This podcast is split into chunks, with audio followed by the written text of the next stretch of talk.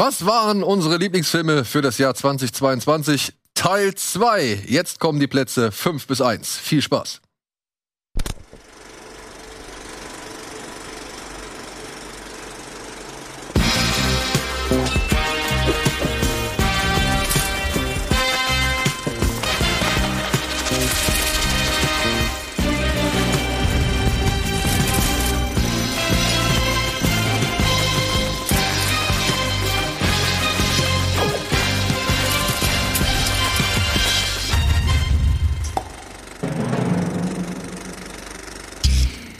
Hallo und herzlich willkommen zurück zu unserem großen Jahresrückblick.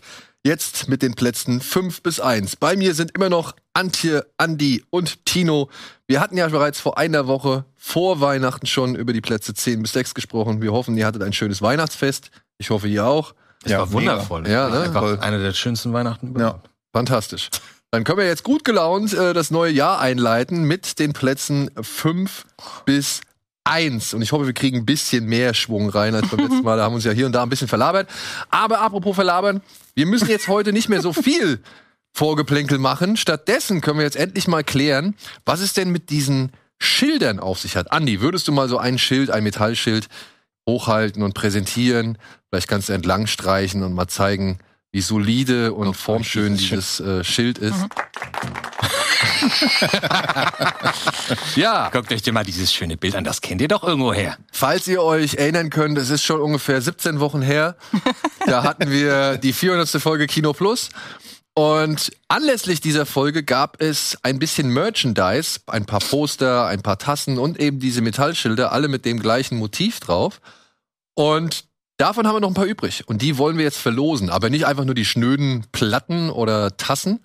Wir haben vier Pakete, bestehend halt aus dem Metallschild und einer Tasse mit dem jeweils gleichen Motiv. Und wir werden jetzt hier, wir haben hier Stifte liegen. Ich hoffe, die liegen hier irgendwo noch. Die stehen hier in diesem Feld. Ja, da sind sie. Genau. Da werden wir jetzt noch unseren Otto draufsetzen, denn immerhin sind hier ein paar Leute anwesend, die auch bei der 400. Folge anwesend waren. Steven und Eddie werden wir, glaube ich, noch mal hinzuholen. Aber ihr könnt derweil einfach mal auf den folgenden Link da unten klicken. rbtv.t Nee. TO. Ja, TO. Wow. TO slash Kino 2022. Wenn ihr da draufklickt und ein bisschen Glück habt, dann könnt ihr eins dieser Pakete gewinnen, bestehend aus einem Schild und einer Tasse. Und ja, wir setzen jetzt hier unsere Ottos auf eben diese Schilder und dann bleibt euch ein bisschen was Spezielles noch an der Wand hängen. Und ich glaube, ich werde auch noch mal unsere Kollegin Mel hinzuholen. Die war schließlich auch bei der 400. Folge dabei. Mel, komm mal rüber. Dann kannst du ja eben auch noch mal schnell unterschreiben. Ich kann ja hier anfangen, dann geht das, glaube ich, müssen ja jetzt nicht alle warten. Nö, nö, nö, nö. Bis, äh, Na klar, Aber vorsichtig, vorsichtig. Ja, ja, auf jeden genau. Sense. Ach, dann reich mir noch mal eins hin. Ah, da ist Mel. Hallo, hallo. Hallo, Mel. Mein Mel muss auch noch unterschreiben. Darf ich mich hier zwischen euch setzen Ja, fürs natürlich. kannst du einmal Unterschreiben? zeigen, wo ihr unterschrieben habt? Ja, ich habe auch so eine richtige Hemmschwelle, Oh, ja. wo man. Schau mal. Ja, irgendwo so. ist doch egal. Ja. Ah, okay, alles klar. So, dann mache ich mal. Dankeschön. Mel, hast du eigentlich eine, ähm, eine Top äh, 10 erstellt? Oder äh, hast du, kannst Für- du irgendwie sagen, was du für welche Filme so deine Lieblingsfilme des Jahres sind? ich, Äh, für Filme ist das tatsächlich schwierig, weil ich habe sehr wenig Filme geguckt und viel mehr Serien. Ähm, hattest du den schon? Ja. Nee, der muss. Uff, das ist ja verwirrend hier. boah, ja, richtig. Ähm, und für meine, meine Serien-Top 10, die wollte ich auch noch unter das bei der Binge ähm, Spezial posten. Da könnt ihr dann meine Serien-Top 10 sehen. Ähm, ich habe tatsächlich nur einen einzigen Film dieses Jahr im Kino gesehen. Mit euch beiden zusammen, mit äh, Antje und Daniel.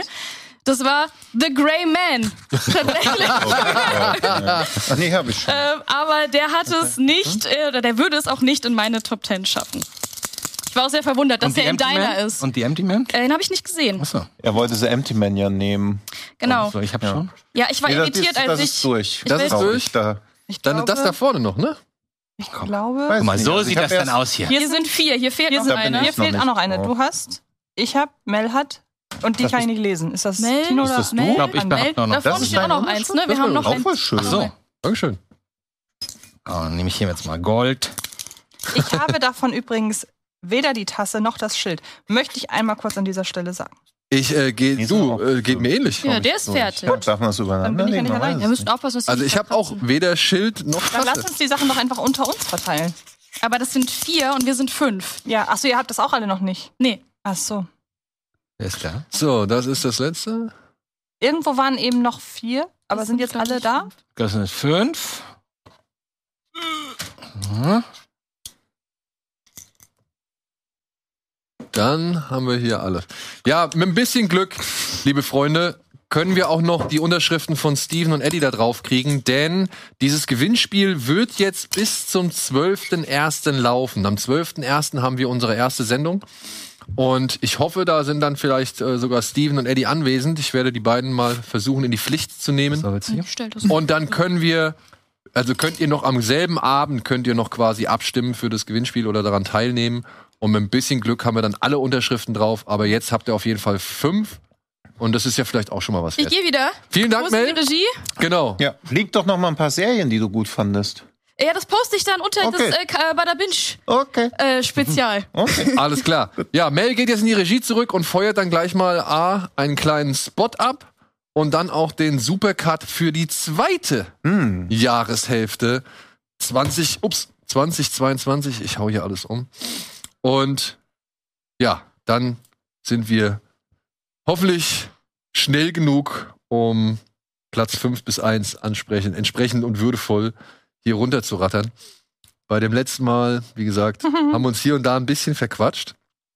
Aber wir haben ja auch ein paar Filme aufgeschoben, wenn man schon mal so viel verraten darf. Es wurden auch schon ein paar Filme genannt, die vielleicht noch mal vorkommen könnten. Hm. Und ansonsten fällt mir jetzt auch nicht mehr viel ein, was ich erzählen sollte, ohne jetzt auf das eigentliche Thema zu sprechen zu kommen.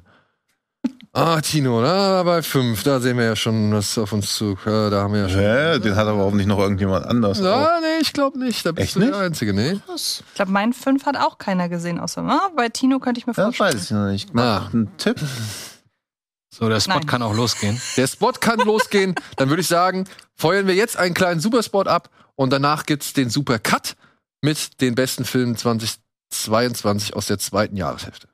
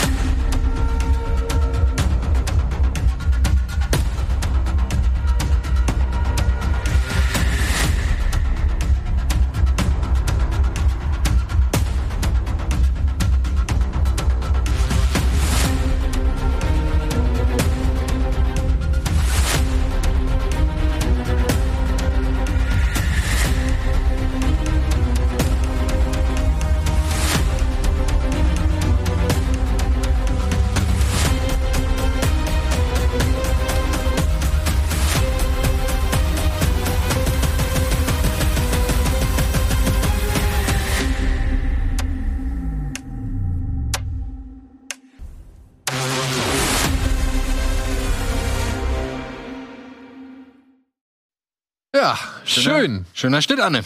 Ja, genau wie der letzte Supercut wurde auch dieser Supercut von unserer Kollegin Anne gemacht und dafür nochmal einen kleinen extra Applaus.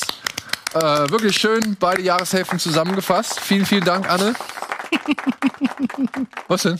Die Applaus Fake-Lacher, die Plastiklacher finde ich gut. Ja, haben wir noch, ja. Er klatsche. Gut.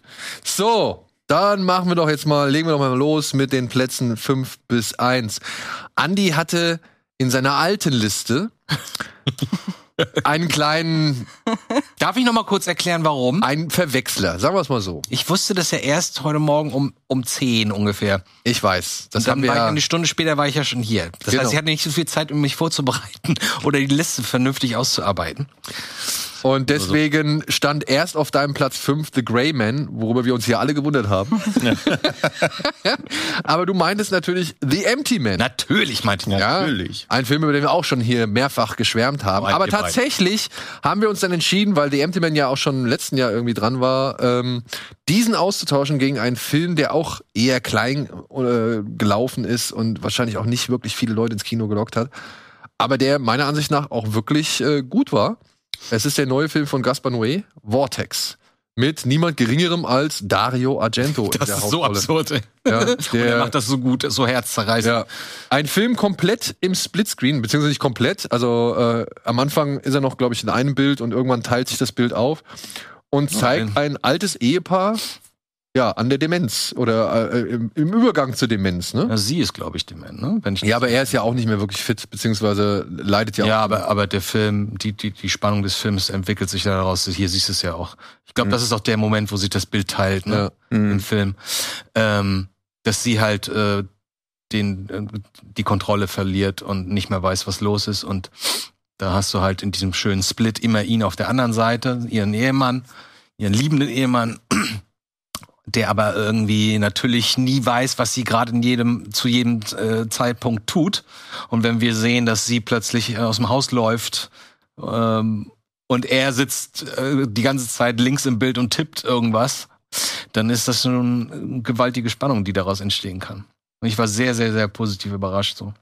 Ich war auch, also man hat's, man hätt's Noé, hast du den gesehen? Nee, noch nicht. Das ist so soft Noé fast schon. Ja, ja, man hätte es Noé gar nicht zugetraut, dass hier, sag ich mal, die Härte eher über ja, nicht unbedingt Gewalt oder weil irgendjemand austickt oder sonst irgendwie existiert, also entsteht, sondern eher halt, ja, sein altes Thema, Zeit zerstört alles. Und hier genau. kriegen wir es mal anhand von zwei äh, Menschen näher gebracht, die sich eigentlich lieben, aber halt eben aufgrund der Zeit auseinandergedriftet werden, so, äh, und die halt niemand auf, aufhalten kann, was halt dann einfach noch mal schlimmer ist mit, mitzuerleben, so. Mhm. Und beide Darsteller machen es meiner Ansicht nach richtig, richtig gut. Ja. Also ich hatte dazu keiner Sekunde irgendwie äh, den großen Zweifel, dass das jetzt irgendwie ein glaubhaftes Ehepaar ist. Also ein, ein, ein fiktionales Ehepaar. Mhm. Gerade weil Argento auch irgendwie sehr aus der eigenen Vita so ein bisschen sch- zu schöpfen scheint. Und er hat ja auch teilweise diese, diese mangelnde Akzeptanz, dass seine Frau erkrankt ist. Also er ist ja schon eher ruppig zu ihr, als so, als sie dieses Gespräch haben, weil ich finde seinen Sohn halt auch super stark. Also ist ja eigentlich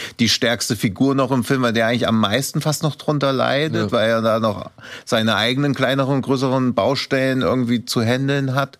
Und dieses erste Zusammensitzen, wo Argento so richtig schroff und ungehalten ist und seiner Frau ja fast schon Vorwürfe macht dafür, was leider ja auch nur menschlich ist, weil er überfordert ist von der Situation, aber dass auch da Noé quasi nicht diese falsche Rücksichtnahme oder so zeigt, sondern ihn da ja wirklich als jemanden darstellt, wo man so denkt, pff, das ist jetzt für keinen der Anwesenden gerade hilfreich, wie er sich verhält. Ja. Also man, man hat den Film ja auch vielfach mit Hanekes Liebe verglichen. Mhm. Hm, Ja, aber, äh, ist nur, sag ich mal, bedingt haltbar, der Vergleich. Ja, ja, also du hast ja wenig, was da vergleichbar ist. Da wird irgendwas rangezogen, was halbwegs passt, Ja. aber ich finde das schon ein sehr schräger oder krummer Vergleich. Ja. Aber es ist endlich mal wieder ein Film, bei dem eine Splitscreen absolut sinnvoll ist und ab und, und vernünftig eingesetzt wird. Ja, und nicht halt einfach nur als Effekt Hm. oder als Stilmittel, sondern als erzählerisches äh, Element. Genau, und als erzählerischer Verstärker. Das ist ja das Starke Der daran. Druck.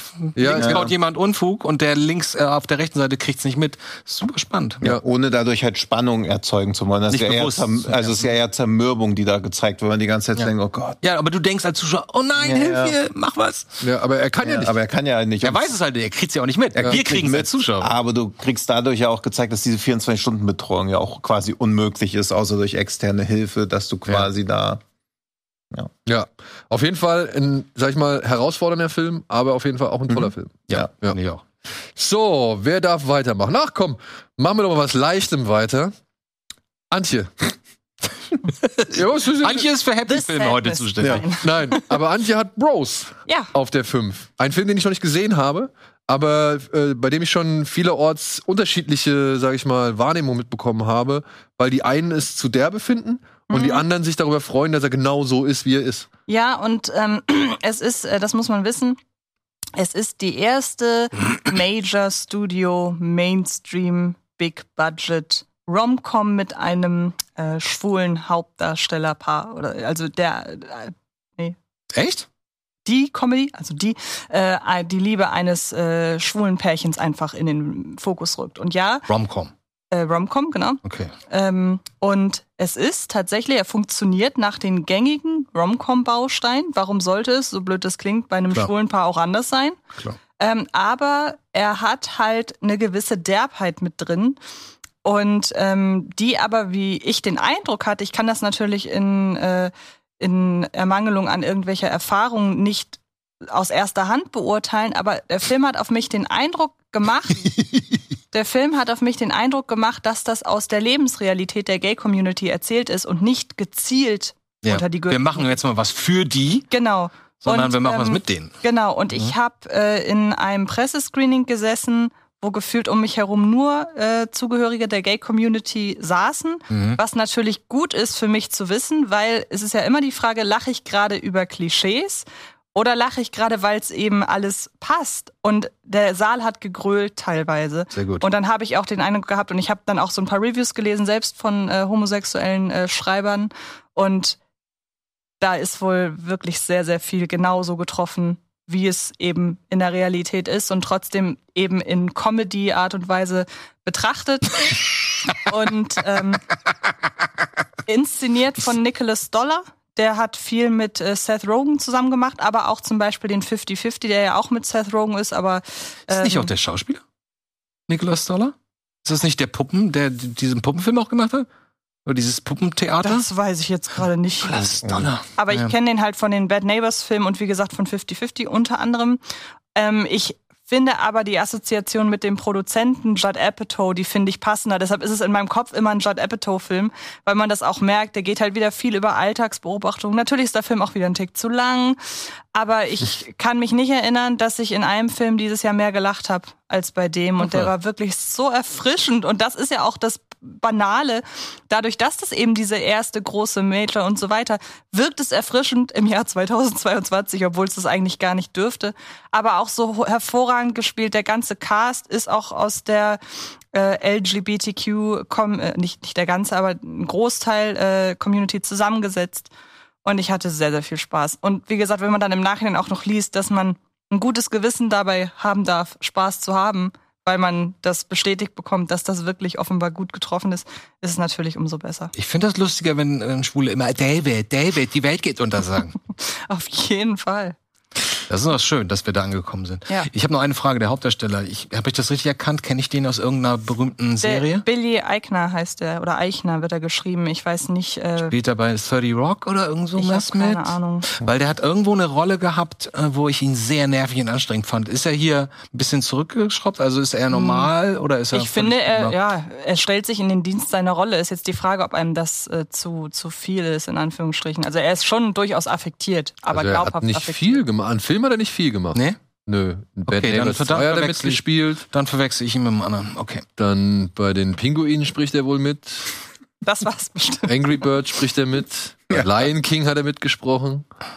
Aber ansonsten Hairspray, Noel, Aber Sleeping with ist, Other People. Irgendwie mal hat er so ein total markantes Gesicht, dass man denkt, man hat den schon mehrfach gesehen, ich- aber Irgendwo kenne ich den. offenbar nicht. Ja. Welche Folge, welche Show war das? Naja. Kommen wir zu einer anderen Beziehung, äh, nämlich auf Tinos fünften Platz. Und damit Das ist zur nur eine Beziehung. Ja, okay, kommen wir zu einer. Ah, man, man kennt ihn vielleicht aus American Horror Story. Ach, so, Ach der aus der ja, ersten genau. Staffel mit. Nee, nee, nee, das ist Dings. Das Nee, aber dessen Freund? Ja, nicht der von, der von Star Trek? Ja, ich weiß Mir nicht. kommt der Name halt auch so merkwürdig bekannt vor, aber ich habe gar nichts damit assoziiert. Der ja aber auch tatsächlich schwul ist, den du meinst. Mir fällt der Name gerade auch nicht ein, aber das könnte ja passen. Zachary dass die Quinto? Zachary, Quin- Ah, Zachary nee, ach so, den aus den Star Trek-Filmen. Ja, ja. Genau. Nee, das ist, Ja, der- ja, das ist sehr Nee, der, der, nein, der- der, aber der den Freund Freund von von ihm ihm. da spielt in der ersten Staffel. Ich meine auch. Anni, Anni eruiert das, während ich was über Ja, den ich schlimmsten Mensch der Welt. Ja, Oh, erzähl was über die schlimmste Person der Welt. Ach, schlimmste Person heißt er. Wie heißt er auf Deutsch? Worst Schlimmste person, Mensch. äh, schlimmste Mensch der Welt, ja, worst person in the world. Ja. Das ist schön, dass der dabei ist. Hat ihn sonst niemand dabei? Nein. Ach, das dachte ich, hätte vielleicht irgendwie. Ja, ich hab's, hab's überlegt. Ja. Ich hatte es Ich mochte überlegt. den gerade, weil er, also was man ihm auch zum Vorwurf machen kann, ja so absolute Wohlstandsprobleme zeigt, aber sich mit den meisten dieser Probleme wir uns ja doch halt irgendwie identifizieren können und er daher auch gar nichts, versch also irgendwie, ja, nichts ja nichts irgendwie verschönigen möchte oder so. Wenn sie am Anfang da so vorgestellt wird, denkt man auch, ah, okay, die ganzen Vorschusslorbeeren, die der Film bekommen hat, irgendwie wird er dem wahrscheinlich doch nicht so gerecht. Dann will sie dann irgendwas studieren, dann merkt man so, ah, okay, sie hat so einen anderen Impuls, auf einmal wächst sie wieder das Studium und dann merkt man so, ah, shit, da erkenne ich mich dann schon auch eher wenig, eher mehr drin wieder, weil ich auch in meinem eigenen Leben erst Informatik studieren wollte, dann wollte ich Germanistik studieren, dann Literaturwissenschaften. Also innerhalb von einem Monat spielt man das alles so durch, was komplett unterschiedliche Lebensentwürfe schlussendlich ja bedeuten würden. Und das finde ich bei ihr sehr schön, wie er immer wieder zeigt, wie sie an diesen Herausforderungen des absoluten Luxuslebens, dass sie quasi alles machen kann, was sie machen möchte, daran dann auch scheitert, diese Optionsparalyse, die man bei ihr sieht. Dann sind die Beziehungen, die sie eingeht. Man kann immer verstehen, warum diese Beziehungen anfangen. Man kann aber auch verstehen, warum die irgendwie in die Brüche gehen. Und was, Entschuldigung. Optionsparalyse, das finde ich ein sehr interessantes Wort. naja, dass du, wenn du alles machst. Überforderung von, von Ja, ja. den Optionen. Also das kennen wir. Das, was du Pech- jeden Abend hast du von gerade- Netflix hast. Genau, genau. Ja, ich, hab weiß nicht, ob ich mir das jetzt so, aber ich benutze das relativ häufig, weil früher ist man ja auch in die. Videothek gegangen, Ja. Wollte einen Film ausleihen und nach zwei Stunden ist man heimgegangen und war sauer, Ja. weil Ja. man nichts gefunden hat. Die zwei Stunden für den Film waren vorbei. Ja, Das kennst du nicht, gell? Das kennst du doch auch, oder? Das natürlich kenne ich. dass man, dass man halt irgendwas gucken will, aber dann guckt man durch und dann das, das und das. Ja, ja. Und dann sind 90 Minuten. Man muss halt ich alles- Inzwischen bei, bei, wenn ich abends vor dem Fernseher sitze und ich habe die Wahl, gucke ich jetzt bei Sky rein, bei Ja. Netflix, bei Amazon und ich, ich gehe zu allen und Ja. gucke mir bei irgendwann bei allen was an und dann stelle ich nach mindestens vier Streamingdiensten fest, alle haben irgendwie nichts für mich, was ich jetzt gerade brauche. ja, ja. Da verstehe ich das. Ja. Zu Zeiten, als ich noch in die Videothek gegangen bin, habe ich das nicht. Also Echt nicht, ich- nicht auch. Oder, oder man leiht dann drei Filme aus und irgendwie haben, hat man für alle drei den Grund noch, aber gleichzeitig erfüllt keiner der Filme jetzt genau das, was man sehen möchte. Also so, so empfinde ich das jedenfalls. Also Das, war aber die Spannung. Das stimmt. Ja, ja, eine Optionsparalyse ist ja ein absolutes Luxusproblem, dass überhaupt so viel Auswahlmöglichkeiten dastehen. Und was ich bei Worst Person in the World auch sehr schön finde, ist, dass in ihrer Liebesbeziehung zwischen zwei sehr unterschiedlichen Personen man trotzdem beide gut findet. Also es ist gar nicht so, dass man denkt, der ist ganz klar der Bessere oder der ist ganz klar der Bessere, sondern man kann beides nachvollziehen, dass sie die toll findet, weil die ganz unterschiedliche Typen verkörpern, aber man keinen von beiden deshalb irgendwie ablehnen würde. Weil ich finde, du schon? Naja, ich finde das, ich fand es ein bisschen schade, dass der Comiczeichner letztendlich noch zu irgendeinem alten weißen Herren degradiert wird, der irgendwelche veralten oder verkrusteten Ansichten irgendwie hat und dann vor diesen beiden Radiomoderatoren noch rund gemacht wird, so. Das hatte der andere nicht, Mhm. ja. Der andere hat aber dafür halt seine Freundin betrogen, so gesehen, oder beziehungsweise war bereit, seine Freundin Ja. zu betrügen. Und dementsprechend haben sie so beide ihre Schattenseiten. Ja, ja, aber ich aber- fand, dass das dann der, also das Schicksal des Comicautoren fand ich irgendwie ein bisschen ungewöhnlich hart, wo die, wo der Film versucht, immer die, die Balance zu halten, weißt du? Ja, aber das fand ich gerade schön, dass sie dann trotzdem auch da über die Beziehung hinaus noch befreundet sind und er natürlich dann auch diese Nostalgie und dieses, also diese, Wird man ja wohl noch sagen dürfen. ja, dieses wird ja, das, das fand ich auch schwierig, aber daraus entsteht ja dann auch so ein bisschen teilweise ein Grund, warum sie auch nicht mehr mit ihm zusammen sein will, beziehungsweise hat sie das vorher auch schon angedeutet, dass sie ihn zu mansplaining hält oder so. Aber dass man nicht wie in vielen anderen Romcoms sich so automatisch denkt, ja, das ist ja der richtige Typ, sondern lange Zeit sich so denken, ja, eigentlich sind beide irgendwie interessant und keiner wird ja wirklich als Idiot oder so dargestellt. Sondern beide haben halt so ihre Schwächen. Das fand ich sehr angenehm zu sehen, bloß, dass der Film ja auch keine Rücksicht auf sie nimmt.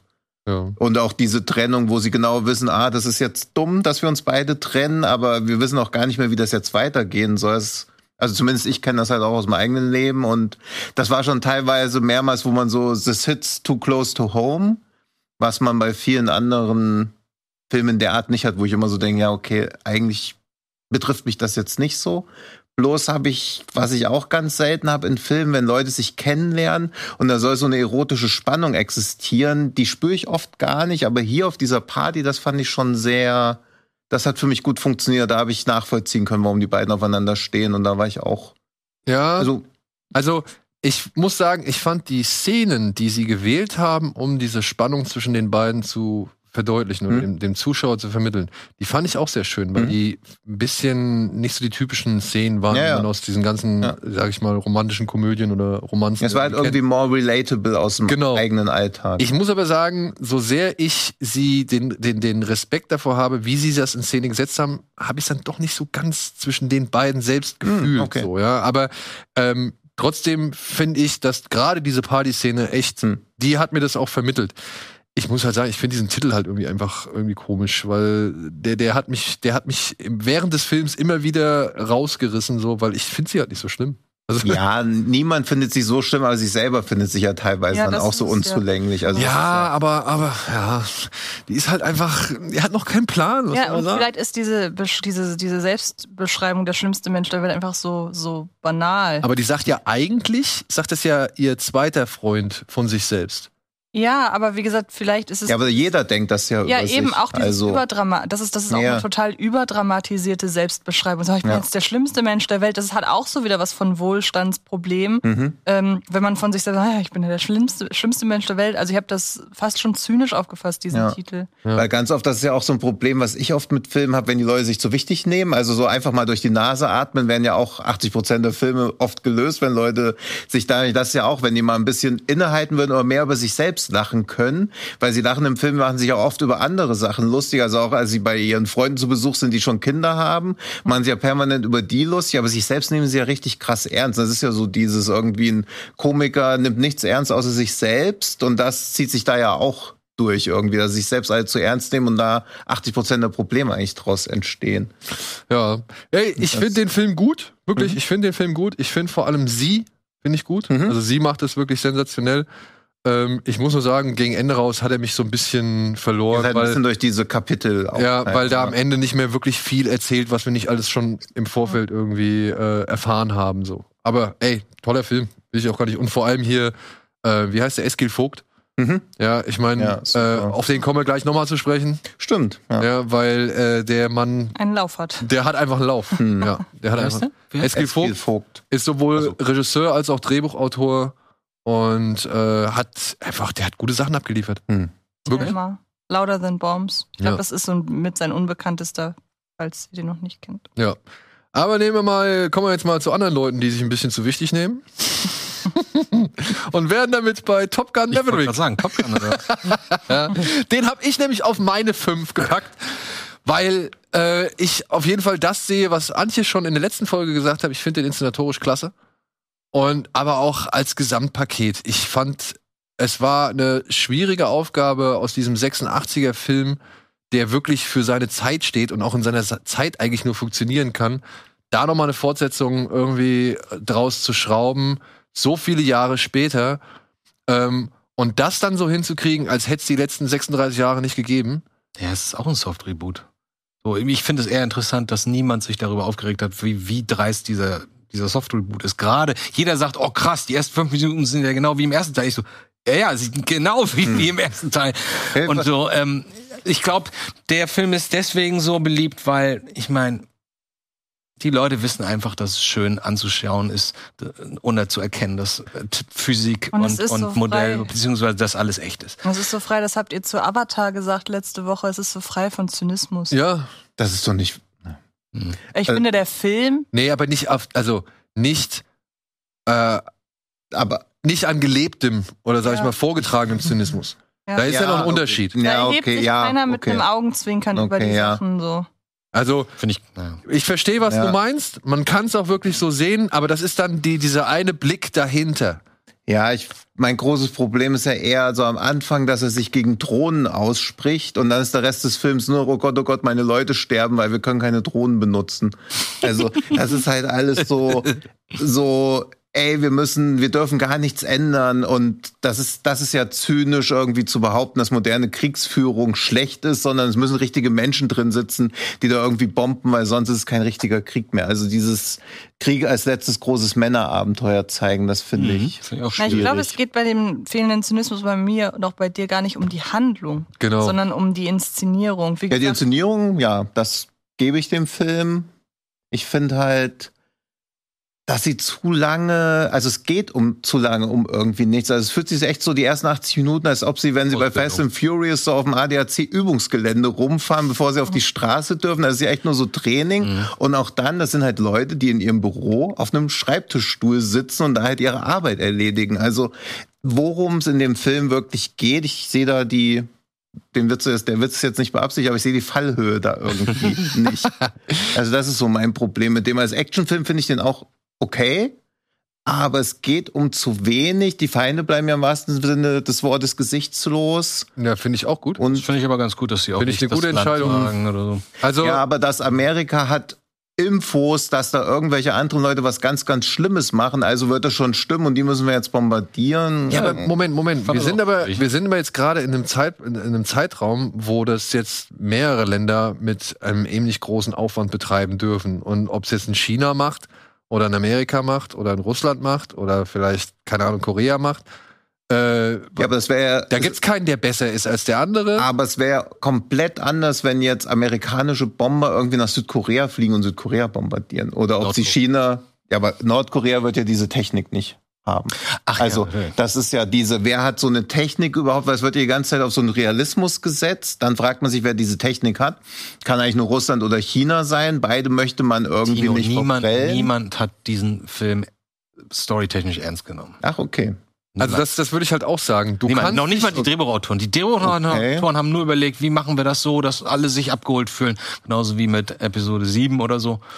Ähm, ja, aber dann, dann halt finde ich, darf er nichts, also die Position ist völlig fein, aber das ist jetzt so irgendwie der beste Actionfilm aller Zeiten oder so, wenn man die. Behaupte ich nicht. Nein, sage ich auch, das das völlig fein. Aber wenn man sich so die ganzen anderen Toplisten dieses Jahres jetzt anguckt oder als bester Film nominieren für alles Mögliche. Ey, ich finde das Gesamtpaket bei Top Gun Maverick ist einfach stimmig. Also äh, man kann ihn ähnlich ähm, wie schon den ersten Film auf zwei verschiedene Arten und Weisen sehen, wie halt entweder als Parodie auf das Ganze oder eben halt als reinrassiges Ding so.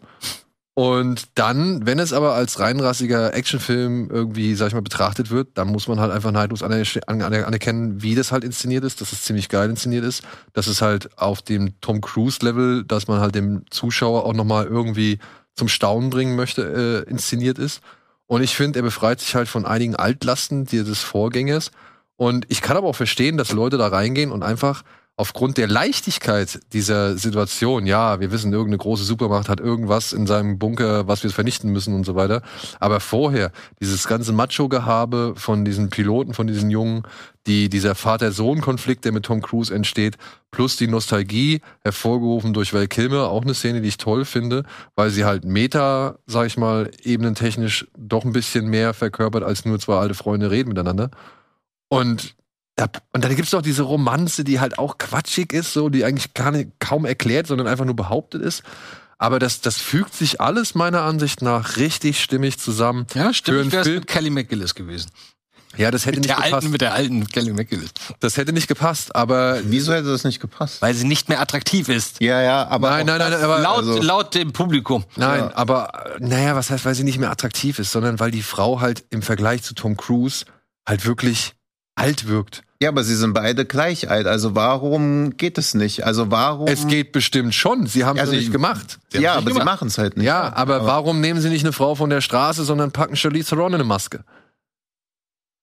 Ja, also das ist, weißt du, aber mit solchen Fragen gehst du an diese Filme so ran, dann musst Nein, du gar nicht aber wenn jetzt so gesagt wird, es ist ein super guter Film, muss ja auch dieses furchtbare Frauenbild, was der Film einfach zeigt. Also Tom Cruise kommt da in diese Kneipe rein. Ich hatte den alten Film nicht mehr parat und ich dachte, die kennen sich seit tausend Jahren und dass die schon in dem anderen Film erklärt wurde als Figur, aber sie ist ja brandneu in dem Film. Jein. Und Sie wurde schon in dem anderen Film erklärt, okay. beziehungsweise wurde was zu ihr gesagt, aber auch nicht mehr als ein, zwei Sätze.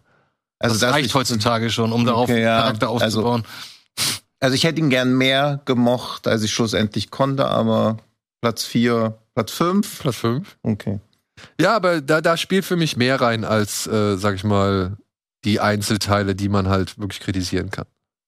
Okay. Ich glaube, wir stören uns nur an deinem Begriff, der, der, das Gesamtpaket wäre so toll. Und ich so, hä, wo ist denn da das Gesamtpaket toll? Wir haben ja. unfassbar tolle Kamera und Action Wir haben einen quasi nicht existenten Plot, der einfach nur ein Rehash des, des Originalfilms ist. Ausbildung, ein paar Stresssituationen, die mögen sich nicht, dann mögen sich doch, dann kommt der große Einsatz.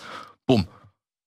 Ja, mich, ich, mich hat nur irritiert, dass kommt dieser, dieser Stealth-Fighter, dieser Fake Stealth-Fighter eigentlich zum Einsatz? Nee, ne? Am Anfang. Der vom Anfang, der kommt am Ende nicht mehr. Ne? Nein. Das finde ich ein bisschen fehlerhaft, zum Beispiel strukturell. Aber Ja, ähm, also- ich fand, ich finde den auch aus gleichen Gründen auch interessant äh, und schön anzuschauen. Aber ich sehe da natürlich die ganzen Macken und den ganzen Quatsch, der da drin ist. Und diese Plumpheit, das ist einfach nur, wir machen das gleiche nochmal in schön. Jemandem mag das reichen, mir hat's nicht gereicht. Jemanden, es sind eine Menge. Muss jetzt natürlich nicht für Qualität sprechen. Das ist genauso wie Avatar 2, ist genau das gleiche wie Avatar. Aber ich habe wenig erwartet von Top Gun Maverick.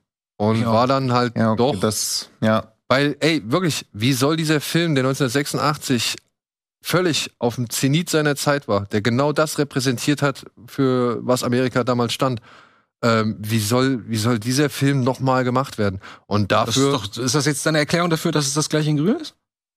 Oder eine, eine Entschuldigung dafür? nein, es ist nicht meine, was heißt meine Erklärung dafür oder meine Entschuldigung dafür? Ja, nach dem Motto, wie soll man das sonst machen? Ich so, hä? nein, nein, nein, nein, nein, nein, nein.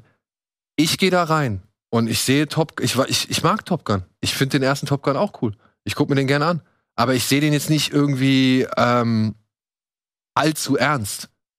Natürlich nicht. Ja, sondern ich sehe den halt als Actionfilm, als Unterhaltungsfilm mit einem Tom Cruise, der, sag ich mal, da seinen Typus definiert hat und danach immer wieder ausgespielt hat, bis er dann mal irgendwann, weiß ich nicht, in Magnolia aufgetaucht ist oder geboren am 4. Juli.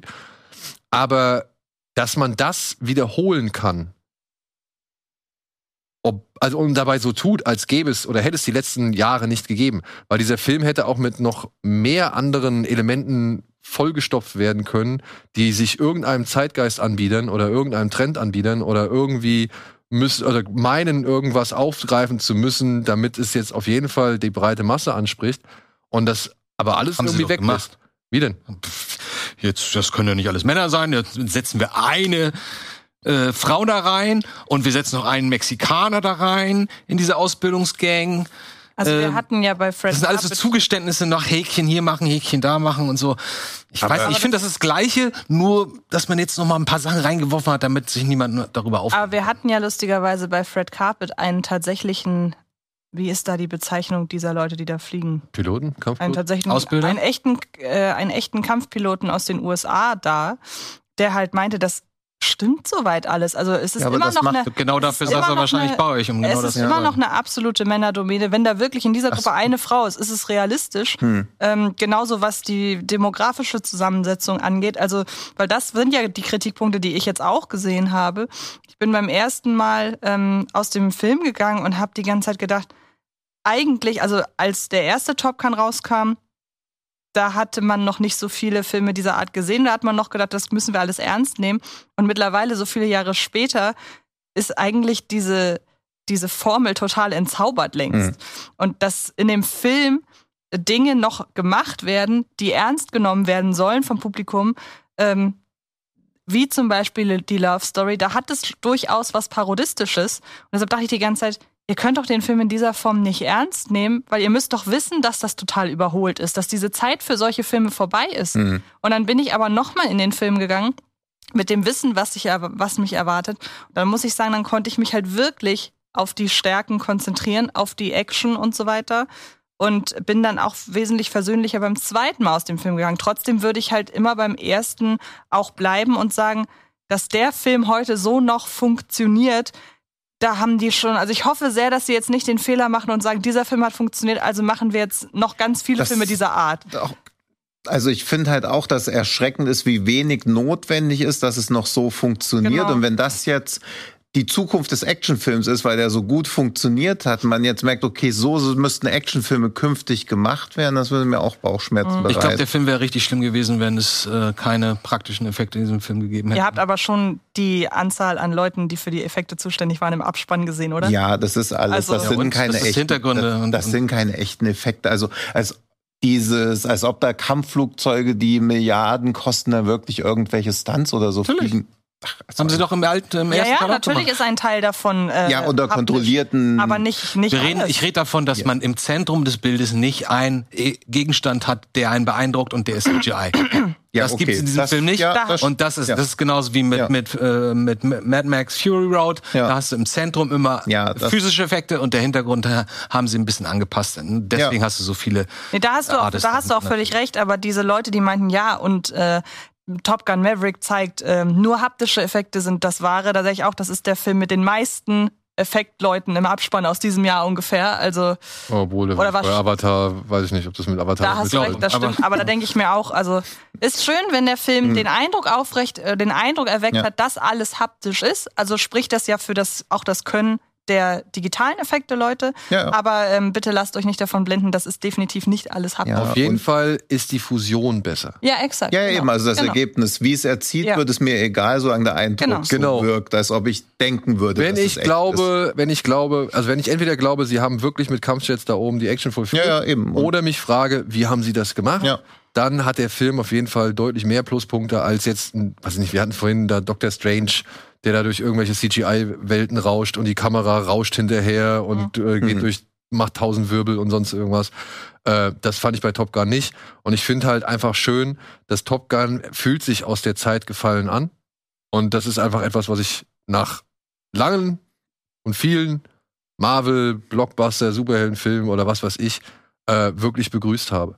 Und das ist einfach für mich ein Grund, diesen Film sehr zu schätzen und ihn halt auch in dieser Liste zu positionieren. Weil es fühlt sich für mich gut an.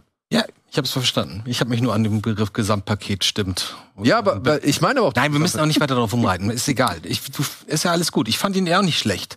Obwohl doch. Ich fand ihn, ich fand die Action ultra fett und alles andere fand ich total Du hast ihn mit in der Liste ich nehmen wollen. Ja, und es- ich habe vor zwei Stunden, also vor Ja, einer Woche, vor zwei Wochen gesagt, dass mir das auch ein bisschen Ein peinlich ist. Platz vor Barbarian. Aber das mit dem Gutfühlen ist ein sehr gutes Stichwort, weil so habe ich zum Beispiel, um äh, schon mal vorzugreifen, meine, meine Nummer eins eben auch gewählt, weil ich gemerkt habe, es gibt nur einen Film in diesem Jahr, der sich auf der Eins irgendwie gut anfühlt. Und das ist ja auch dieses Gef Qualität und Emotionen immer so ein bisschen abwägen Klar. bei dem Film. Ja. Gut, Gut. machen wir weiter. Triangle of Sadness ist deine Nummer vier. Oh je. Ja, ich fand den sehr schön. Ich fand den, Stimmt das, das Ähm, Gesamtpaket? das ist ein richtig rundes Gesamtpaket. Ja, trotz Die Effekte sind nicht so offensichtlich. Im Zentrum sehe ich immer sehr, guck mal hier, keine Effekte, ist das nicht toll? Nee, ich mochte die äh, Zählhaltung. Ich bin gar nicht mal so Fan von der Story an sich, gerade vom letzten Drittel, aber ich mochte diese satirische Sichtweise auf diese Modelwelt, hier sowas, ne? Ich meine, das ist ein bisschen plump natürlich größtenteils, aber es wird ein bisschen bisschen ernsthaft erzählt, ein bisschen gediegener, ein bisschen, ach, und freue ich mich, ich freue mich so für ihn, dass er da so abgeräumt hat hier, der Slatko oder wie heißt er? Mhm. Ähm, ich habe das genossen als etwas, was ich so in der Form etwas zu selten in letzter Zeit gesehen habe. So, diese Szene, mal, fast meine Lieblingsszene, wo die alte sagt, so, ach so, es ist ja so unsere, unsere Mann, unsere Frau aus, aus Deutschland da, ne? Sunny, Sunny Mays, wie sie heißt. Eine der Schauspielerinnen ist doch kurz nach dem Film gestorben. Welche war das denn? Die das äh, Model. Ach, echt? Ja, das Mhm. die Oh, zweite Hauptdarstellung okay. quasi. Ja. Ähm, und wie gesagt, äh, ich finde gerade im, im letzten Drittel ist es ein bisschen mit der Brechstange oder ein bisschen zu offensichtlich, was man da jetzt so erzählen will und so ein bisschen zu einfach alles. Ich mag aber die Art und Weise, und vielleicht treffen wir uns da in Sachen Top Gun auch, ich mag einfach die Art, wie es, äh, wie es gemacht wurde und wie es erzählt wird.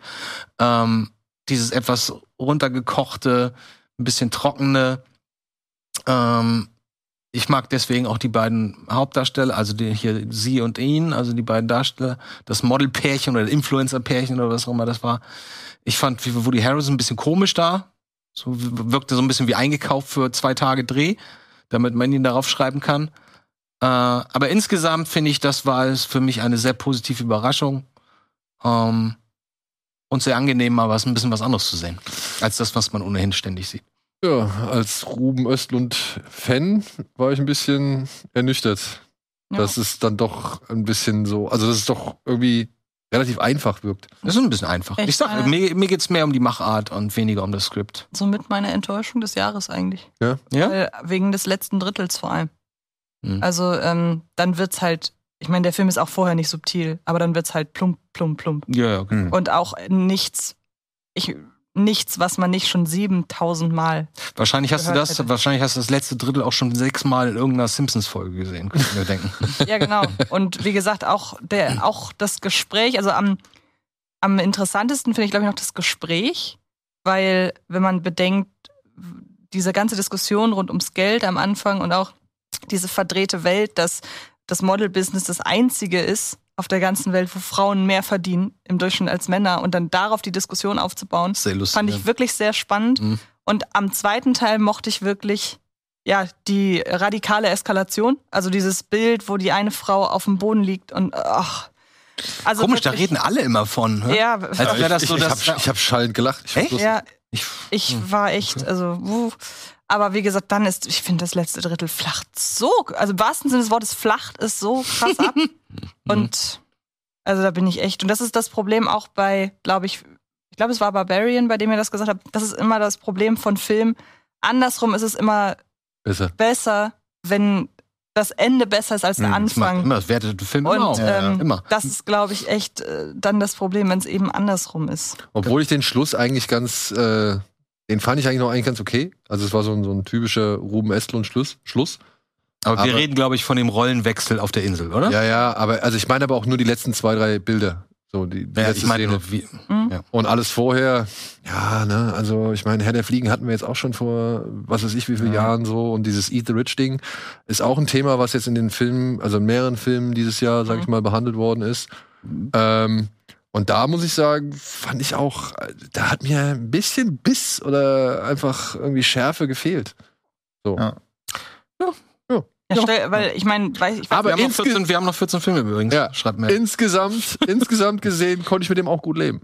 Ja, das meine ich. Mhm. Und da ich, wie gesagt, ohnehin nicht besonders viele positive Erlebnisse dieses Jahr mit Filmen hatte, vielleicht auch, weil ich nicht so viele speziellere Filme wie zum Beispiel Tino gesehen habe oder noch nicht kenne, naja, dann ist das halt meine Liste. Okay, dann mache ich äh, wohl ganz schnell mit meinem vierten weiter. Na? bevor äh, noch zu viel schlechte Stimmung aufkommt. Ich habe auf den vierten Platz The Batman gepackt, weil ich fand den wirklich klasse. Ich habe den dreimal im Kino gesehen. Ich habe mich sehr gefreut, dass dieser Film mit drei Stunden Länge irgendwie so viel doch Menschen ins Kino locken konnte. Ich mochte den Ansatz von Matt Reeves, das Ganze hier als Detektivgeschichte aufzuziehen. Und auch wenn dieser Film vielleicht hier und da nicht irgendwie die cleversten äh, erzählerischen Wolten schlägt, ähm, ich habe den wirklich, ich, fand, ich konnte das super genießen. Und ich muss auch im Nachhinein sagen, je öfter ich den Film gesehen habe, je, oft, je, je mehr ich dazu gelesen habe, diese kleinen, kleinen Details, die Matt Reeves hat mit einfließen lassen, die den Film nochmal so ein bisschen stimmiger machen, ähm, alles, all das zu entdecken und so, das hat mir sehr viel Freude Das ist gebracht. halt ein ganz eigener Look, ein ganz eigenes Look und Feel, dieser Film. Der muss nicht so lang sein. Bin, Der muss ich, wirklich bin, nicht. ich bin seit damals, seit, seit Let Me In, hab, bin ich Fan von Matt Reeves tatsächlich. Ja. Und ähm, viel, finde ich, ja, hat er auch wieder abgeliefert. Und ich sag mal so, ich denke mal, äh, Top Gun Maverick, Batman und noch ein weiterer Film, der bei mir äh, sehr weit oben gelandet ist. ähm, year is this?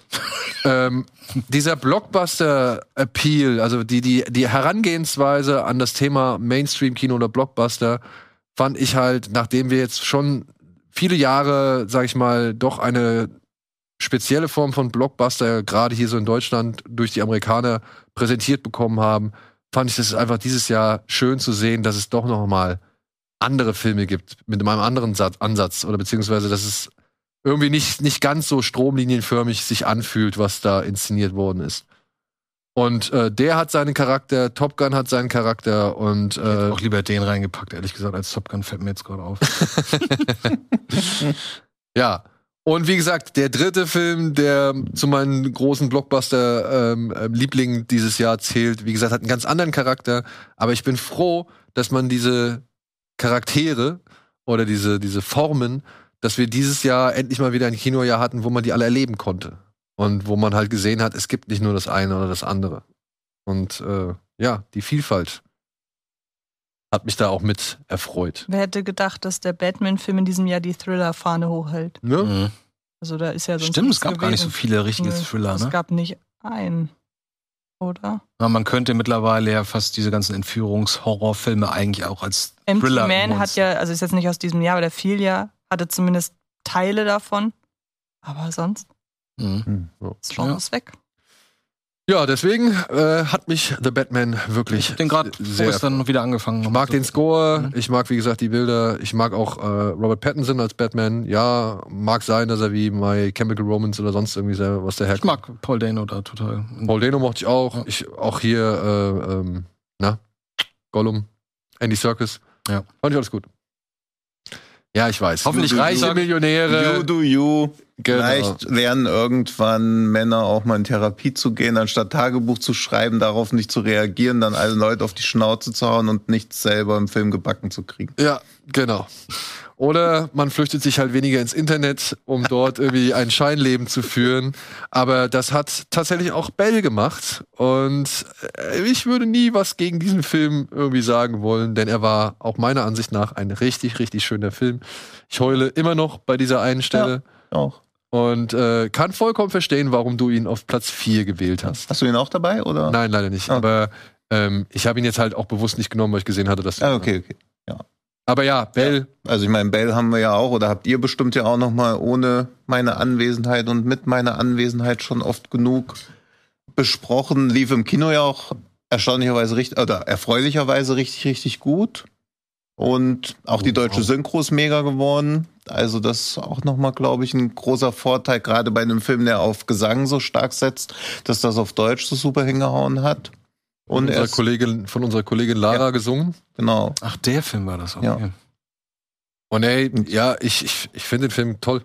Ich mag, wie viele Themen er wieder verknüpft, wie positiv er trotz allem bleibt, weil das mag ich bei, oder das nervt mich bei vielen Filmen, die so einen Technikfokus haben, dass die so technophob irgendwie wirken. Also auch Avatar 2 ist jetzt ein zutiefst technikfeindlicher Film eigentlich, was umso verstörender ist, weil eigentlich Cameron ja so eine Vorliebe für Technik hat, aber hier ist alles irgendwie eine vorteilhafte Technik, die teilweise natürlich zweckentfremdet wird, aber auch jeder im Rahmen der eigenen Möglichkeiten versucht, da irgendwie mitzuhalten. Das war ja auch schon, weil ich bei Summer Wars so toll fand, dass halt alle probieren, da irgendwie sich reinzuarbeiten, alle nutzen das unterschiedlich und es wird halt nie gesagt, die Technik an sich ist Müll oder gefährlich, sondern das, was teilweise mit der Technik gemacht wird. Das mag ich. Ja, da ist Ja. Lara nochmal. Was ist denn das? Äh, Also es ist eher was Erbauende, äh, Aufbauendes? Ja, oder? Ja. Ja, ja, also natürlich zwischen, aber äh, ne, also natürlich hat er auch traurige Momente, aber die Szene, wo eigentlich alle weinen, ist halt wegen der Schönheit. So traurig oder wegen, weil es so ergreifend einfach Hat das einen besonderen, also ich sehe jetzt, ich hab, weiß nichts darüber, ich sehe jetzt nur die Bilder. Hat das einen besonderen logischen Sinn, dass, dass der Look zwischen den Figuren so unterschiedlich Ja, ja, weil Ja. sie einmal in der virtuellen Realität Ah, okay. Ja. spielen. Also es gibt da so eine Art, äh, ja, das Metaverse oder Meta gibt's da schon. Das heißt, Also das zum Beispiel ist hier eine andere Welt mit. Genau, das Genau. ist die digitale Welt Ja. und ein Mädchen, das sich so ein bisschen von ihrem Vater, von seinem Vater entfremdet hat und halt äh, immer noch am Tod der Mutter zu knabbern hat, die geht jetzt halt in diese virtuelle Realität und stellt fest, dass sie dort endlich einfach mal wieder das machen kann, was sie früher gerne gemacht hat, aber durch den Tod ihrer Mutter einfach nicht mehr macht, singen. Ja. Und dadurch wird sie halt ziemlich bekannt und berühmt. Und dann kommt, entwickelt sich so eine Art Schön und das Biest-Geschichte, Hm. aber die halt nur im ersten, auf den ersten Blick oder auf den ersten Eindruck Schön und das Biest ist, sondern halt was ganz anderes offenbart. Und auch so schön, weil alle Figuren können voneinander was lernen. Also es ist nie eine Figur einfach nur so da, damit eine andere Person eine Entwicklung durchmacht, sondern alle lernen so voneinander. Also es Ah. ist dadurch auch sehr reif und erwachsen, finde ich, obwohl er nie diese, ja, diese Unschuld oder schon diese kindliche Art verliert, aber dadurch ist er sehr, sehr progressiv. Es sind auch fast, eigentlich wird der ganze Film auch nur durch weibliche Charaktere vorangetrieben. Also es gibt auch männliche Charaktere, die auch eine Entwicklung durchmachen, aber die meisten von den Entscheidungen sind eigentlich vom weiblichen Ensemble getrieben. Ja. Was der Film aber auch gar nicht so in den Vordergrund stellt. Es passiert halt einfach. Also das mag ich bei seinen Filmen sowieso immer, wie sie irgendwie so ein paar Jahre ihrer Zeit vorauswirken, auch so wie Geschichten aufgebaut werden, beziehungsweise Charaktere aufgebaut werden. Ja. Das hat mir hier auch wieder super Wo gut gefallen. Der lief im Kino, lief, ist jetzt inzwischen auf Blu-ray. Blu-ray und DVD und so ähnlich. Hm, okay. Ja. mochte ich auch sehr gerne. Schöner Film. Aber jetzt, Tino, bitte einmal kurz. Ja, worum geht's in Gangubai Kathiawadi? Denn Ist das dein Platz 3? das ist sein Nein. Platz Weil mein drei. Platz 4 war noch gar nicht. Ah, dann war, dann, Entschuldigung, habe ich, ich dich dachte schon, vergessen? das wäre dein Ja. Platz eins. ah, nee, Entschuldigung. Dann, äh, Antje, vier. Ja, wie gesagt, habe gesagt, es wechselt sich immer ab. Ja, ja. Nach Bros kommt She Said. Den wir jetzt auch vor kurzem ja Ich wollte gerade sagen, wir haben Ja. jetzt schon wahnsinnig viel über den gesagt. Es ist im Stile von einem Film wie Spotlight äh, aufgedröselt, der äh, die Recherchearbeit für die New York Times der beiden Reporterinnen, die mit ihrem Artikel den äh, Weinstein äh, oder die Weinstein-Entzauberung, nennen wir es mal so, äh, vorangetrieben haben. Und äh, der Fokus liegt ganz klar auf den beiden Journalistinnen, eben nicht auf Harvey Weinstein und seinen Taten, sondern auf äh, der Aufklärungsarbeit. Es ist ein großartiges Plädoyer für investigativen Journalismus und zum Teil letzten Endes auch darüber, dass es vielleicht ganz gut ist, als Frauen auch zusammenzuhalten und nicht äh, doch, wie, wie es gerne mal dargestellt wird in Filmen, irgendwie gegenseitig zu intrigieren und so weiter und so fort. Und ich fand den wirklich hervorragend. Ja. Kann man den vergleichen mit dem, ähm, mit dem, mit Spotlight? Ja, ja, habe ich ja, Ja, ja. gesagt. Ach so, sagtest du, Die Entschuldigung. Spotlight-Version quasi. Okay. Und, Oder aber ähm, auch hier äh, die Unbestechlichen, All the President's Men. Kannst du eigentlich auch. Mhm. Und die was ich an dem eben auch so toll finde, ist, dass sie jetzt nie da irgendwie groß den Thrill draus ziehen, was sie wohl alles herausfinden. Weil das ist von Anfang an klar. Also bei Spotlight hat man ja immer noch diese Momente, wo man denkt, oh krass, jetzt haben wir das und das herausgefunden und das wird ja immer größer und hier weiß man, worauf es hinausläuft. Da wird von Anfang an kein Hehl draus gemacht und den äh, Thrill zieht man dann oder die Spannung zieht man dann eher aus so Sachen wie, oh, wie kriegen sie wohl Person XY dazu überredet, für ein Interview bereitzustehen. Und das finde ich dem Fall gegenüber sehr angemessen. Weil wem ist damit geholfen, zu sagen, oh, was hat Harvey Weinstein wohl alles gemacht, das weiß jeder. Sag mal, Ich dachte. 23 Jahre? Entschuldigung? Drei, Regisseurin? nee, nee, nee. äh, jetzt äh, ist das Urteil gewesen. Gestern war das, Ja, oder? Also eins der Urteile. Ich dachte Regisseurin. Nee, nee, eins der Urteile. Also es laufen ja immer noch Verfahren, oder? Also so wie ich das verstanden habe. Das ist auch das.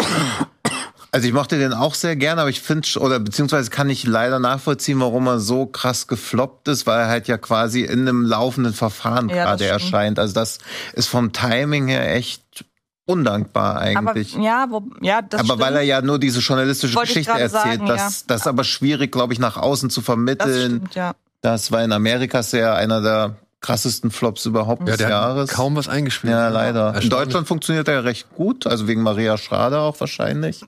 Und er hat auch diese schönen kurzen Momente aus dem Privatleben einfach. Hm. Wie ich, ich sag halt immer wieder, Ja. ich wiederhole mich jetzt, aber es gibt nicht den Dialog, wo dann Ehemann, der Ehemann zur, zur Hm. Reporterin sagt, also seit du an diesem Fall dran bist, hast du ja gar keine Zeit mehr für die Familie. Sondern ey, die kümmern sich halt in der Zeit um die Kinder. Fertig. Ja, ist und es ist immer krass, wie sehr diese nüchternen, spröden Journalistenfilme so eine krass, Journalistinnenfilme so eine krasse Spannung aufbauen. Ja. Und Spotlight ja auch, also die spannendsten So Szenen, die alle, alle um ist, den. Telefon drumherum ja, oder in diesem denkt, wow. Fall ja darum, so sie müssen gleich auch veröffentlichen, Ja, ja. aber sie lesen es nochmal und nochmal. Und wer weiß, um Gottes Willen, am Ende ist da doch noch irgendwie eine Ja, ja. Jahreszahl falsch oder so. Also Darf ich eine kurze Verständnisfrage stellen? auf gar keinen Fall. Äh, der Al Woody Allen Sohn, Der wird erwähnt. Der hing doch da mit drin, oder Nee, nicht? nicht da drin. Der hat seine eigene Recherche Ach, gemacht. der hat das was Ja, aber die wird auch erwähnt. Du meinst Okay. der, der, Der auch einen Pharaoh. Artikel. Pharaoh, ne? Ja, genau. Ja, ja. Okay, Der wird, der wird auf jeden das hat Fall. mich gerade verwirrt. Das wird zum Thema gemacht. Das kommt, das ist eine kurze Episode in dem Film. Ja. Okay. Und da war ja immer so ein bisschen die Frage, ob der jetzt womöglich irgendwie beleidigt ist oder sauer ist, dass man jetzt diesen Fall erzählt hat. Ähm, wo ich mir aber gedacht habe, dem ging es ja immer um die Sache. Dem wird ja letzten Endes, glaube ich, egal sein, welche Recherchen man hier verfilmt, wenn es denen nicht darum ging, mein Name steht unter der Enthüllungsstory, sondern die Enthüllungsstory Ist wichtig, an sich ist ja. wichtig. Ähm, deshalb könnte ich mir vorstellen, dass dem das letzten Endes egal ist. Ja. Glaube ich auch. Hoffe ich. Ja, Ansonsten würde das ein bisschen was Negatives Licht so auf ihn gut an. werfen. Nee. Aber dann würde ich doch dann direkt bei dir weitermachen Okay. mit äh, deinem Platz 3. Denn das ist auch ein Film, den haben wir gerade vor kurzem erst besprochen. Mhm. Und da können die Leute sich jetzt eine der letzten oder vorletzten Folgen angucken. Du hast nämlich dann auf drei tatsächlich Glass Onion genommen. Ja, wie, ich habe ja gesagt, ich bleibe meiner, meiner Form treu. äh, ja, ähm, Aber nur, Startet nur, nur, nur also jetzt nicht falsch verstehen, ja? Ich, ich will dir nicht absprechen, dass du Glass Onion wirklich magst und dass du den richtig cool. Das ist ein geiler Das ist- Auftakt. es ist Ja, aber ich, Entschuldigung, ich will mich absichern. es ist, ja, sag, Entschuldigung, Ich frage mich nur, Hast du sie noch alle? Arschloch. Nee, ich habe Nein. noch nicht gesehen. Ähm, ich dachte, Ach so. dadurch, dass wir den ja erst vor kurzem gesehen Mhm. haben, beeinträchtigt es nicht diese kurze Distanz des Wohlfühlens, dass dieser Film so weit oben gelandet ist. Weißt Das- du, weil wenn du diesen Film vor einem halben Jahr Ja. gesehen hättest, glaubst du, der wäre dann immer noch auf Platz 3 Da hast du recht. Kann natürlich sein. Genauso Das könnte war, ja, was ich wissen wollte. Genauso könnte ja auch ein Rewatch gerade bei einer eher bei einem Comedy-Film das Ganze noch mal ähm, ein bisschen verfälschen. Aber ich weiß nicht. Da haben wir, weiß nicht, ob war das On-Cam oder Off-Cam, dass wir darüber sprachen, wie das bei Letterboxd-Bewertung ist, dass man manchmal hoch oder runter wählt. So off-cam. Ähm, und da muss man ja auch sagen, man kann ja letzten Endes nach der ersten, nach dem ersten Mal gucken, immer nur diesen Film im Moment bewerten. Und dann ist die Frage, wertet man irgendwann nochmal runter oder wertet man irgendwann hoch, weil man auch das drüber nachdenken nochmal mit einbezieht. Und ähm, das ist ehrlich gesagt meine Antwort. Ich weiß es nicht. Woher soll ich es wissen? Ich habe ihn nicht nochmal geguckt. Aber das ist ein good point, weil als du Licorice Pizza erwähnt hast, mir auch aufgefallen, dass ich ihn ja super fand, aber gar nicht in Überlegungen hatte. Also, was jetzt nicht bedeutet, Mhm. dass das bei dir bei dem auch so gehen könnte, aber dass es vielleicht auch tendenziell so ist, dass so Filme, die einfach nur richtig gut sind und richtig unterhaltsam, dann vielleicht doch so un Mit der Zeit so ein bisschen Ja. absacken, ohne dass das was daran ändert, dass man den, weiß nicht, was hast du gegeben? Viereinhalb, vier, viereinhalb? vier oder viereinhalb. Ja, da- dass das, was an dieser Wertung ändert, aber innerhalb dieser Wertung hat man ja trotzdem noch so eine emotionale Bindung irgendwie. Das kann schon genau. Und möglich sein. Also ich finde die Frage interessant. Nee, ist auch, ist auch eine interessante Frage. Ich weiß schon, ähm, ich habe ein Kino, äh, ein, ein Netflix-Date morgen. Wir werden, ich werde den morgen zu Hause äh, nochmal gucken mit Tobi zusammen. Und ähm, es ist einfach dieses, ich mochte den ersten Knives Out schon gerne. Und gerade bei, äh, wenn Netflix dann ein Franchise kauft und dann will Netflix da mehrere Filme draus machen, egal welche Leute da verpflichtet wurden, man hat dann, bei mir schrillen da immer die Alarmglocken. Mhm. Und dann hat der Film mich einfach, ich hatte so hohe Erwartungen und er hat sie exakt, er hat sie letzten Endes dahingehend erfüllt, als dass ich dachte, der Film ist eigentlich quasi für mich gemacht. So, der entspricht zu 100 Prozent genau dem, was ich sehen wollte, weil ich dieses ganze Knives Out-Thema eigentlich noch mal mehr überdreht haben wollte. Ich glaube, deshalb kann es auch sein, dass Leute den vielleicht eher nicht mögen, weil die die Auslegung des ersten Knives Out mochten. Aber ich vergleiche das ja immer mit, mit Kingsman. Ich finde, dass sich Knives Out 1 zu Knives Out 2 verhält wie Kingsman 1 zu Kingsman 2. Und entweder sagt man, dass man, dass Kingsman einem schon genug war und man die Überdrehung nicht noch mehr braucht. Aber ich gehörte eben zu den Leuten, die sagen, ich hätte es gern noch mehr. Ich finde, da ist noch mehr absurdes Potenzial drin. Und deshalb ist das halt. Das heißt, du da. findest das eher diese Absurdität oder das Ja, über, ja. über, überspitzte Es und überhöhte findest du besser Genau. als, als die Tatsache, dass wir wieder eine Reihe, endlich Ja. mal wieder eine Reihe äh, Genau. Miss Marple oder Hercule Poirot-Reihe haben für die moderne Zeit. Ryan Johnson hin oder her, ist jetzt Genau. mal egal. Für meine Begriffe. das ist dir lieber, weil ich, ich mag Rätsel eher, als dass ich Ja, Übertreibung mag. dann würde ich jetzt tatsächlich sagen, dann wirst du den wahrscheinlich weniger mögen. Okay, Ja. ich mochte, ich mochte den ersten Teil, diesen, wie heißt, also war einfach nur Knives Out, Ja. ne? Den fand ich, fand ich ganz gut, so. Ähm, wobei ich finde, dass, dass der auch schon ein bisschen sehr wild war von der Story her. Und das ist es Und wenn ja du jetzt eben, sagst, ja. dass es hier, dass du das magst, dass es hier mehr ist, dann Ja. wird es mir wahrscheinlich nicht. Dann glaube ich, genau, also ich glaube, das kann man so, kann man so sagen. Und ähm, wie gesagt, das war halt wirklich genau mein Ding. Und es gibt so viele Szenen, die ich halt jetzt noch genauso parat habe, äh, als hätte ich den Film gestern gesehen. Ist auch immer ein gutes Zeichen, finde ich. Mhm. Ja. Und ähm, Bleib, da- bleib bei dir offen. Und wie gesagt, dann ist es halt eben, also ich weiß, dass mein, meine Nummer eins ist aus dem Januar. Also der Film ist lange da geblieben. Und bei dem ist eine gute Frage. Du kannst mich ja nächstes Jahr zum Jahresrückblick nochmal fragen, wo äh, Glass Onion dann ist. Okay. Aber wie gesagt, es ist alles letzten Endes immer auch aus dem Moment heraus. Der hatte einfach noch nicht die Gelegenheit. Es wäre auch gemein. Ja, ja, Der nee, hatte nee, einfach noch nicht die Ja, ja. Gelegenheit, noch ein zweites Aber Mal geguckt zu Im werden. Prinzip kannst du diese Frage auch bei EO, bei mir, Zum dann Beispiel, eigentlich ja. auch Top stellen. Gun bei mir auch. Ja, ja. ja, klar. Nee, aber den, also. Barbarian bei ich, mir. Ja. Ich werde den an Weihnachten geguckt gehabt haben, um in der drin zu bleiben. Und ich habe auch mehr, 2 oder auf, ja, ich habe auf den mehr Bock als auf den er. Also den ersten fand ich ein bisschen underwhelming, eben weil dieses Rätsel jetzt nicht so miträtselig war, sondern eher so, ja, okay, so war's dann halt. Aber der wirkt eher so, als ob er mich mitnehmen würde. Also ich bin gespannt. Ich erwarte da Hm. auch einiges. Hm. auf Platz 3 bei Andy ist ein Film, da bereue ich auch ein bisschen, dass er es nicht in meine Top 10 geschafft hat. Ich fand den wirklich, es war für mich auch eine Überraschung. Weiß gar nicht. Ich habe nicht damit gerechnet. Ähm, Aber gleich wird er wahrscheinlich sagen, ihn fand er eigentlich doch gar nicht so gut. nein, nein, nein, aber ich muss dem Film so ein paar technische Punkte halt einfach absprechen, die es halt verhindert haben, dass er mit reinkommt. Aber ich muss auch sagen, ich habe den, glaube ich, jetzt inzwischen schon dreimal gesehen. Aber das dritte Mal war immer nur in Teilen. Also, es, also ich habe immer mal wieder so ein Mach paar. uns ein Quiz. Ja. Das ist ja super spannend, was das sein Ja, kann. mach mal, Ich hab red gar mal weiter, keine- aber ich habe nicht. gar keine Ahnung. Ich weiß es auch Sag mal nicht. so, der erste Film aus dieser Reihe ist mal einer meiner absoluten Der Lieblingsfilme. erste Film aus dieser Reihe. Habe ich eine Fortsetzung? Mit Arnold Schwarzenegger in der Hauptrolle. Und Ach so! einem außerirdischen Ja. Schädelsammler Ich- als Gegenspieler. Ich wusste, dass es heute gegen, dass das Gegenwind geben oder dass es, Ach, okay. Ach so. dass, dass Leute jetzt darüber das belächeln würden. Äh, ich bin ganz ehrlich, äh, das, das ist so einer der Filme, die, die haben mir am meisten Spaß gemacht haben. dieses Jahr. Ja, ey, und ich, ich, ich, das ist pure Und er ist gut gemacht. Ja, wie gesagt, ich finde ihn technisch nicht immer einwandfrei, weil ich hätte man man hätte auch auf ein zwei Sachen verzichten können, aber ich muss sagen, ich hier auch das Gesamtpaket. Ich finde es einfach klasse.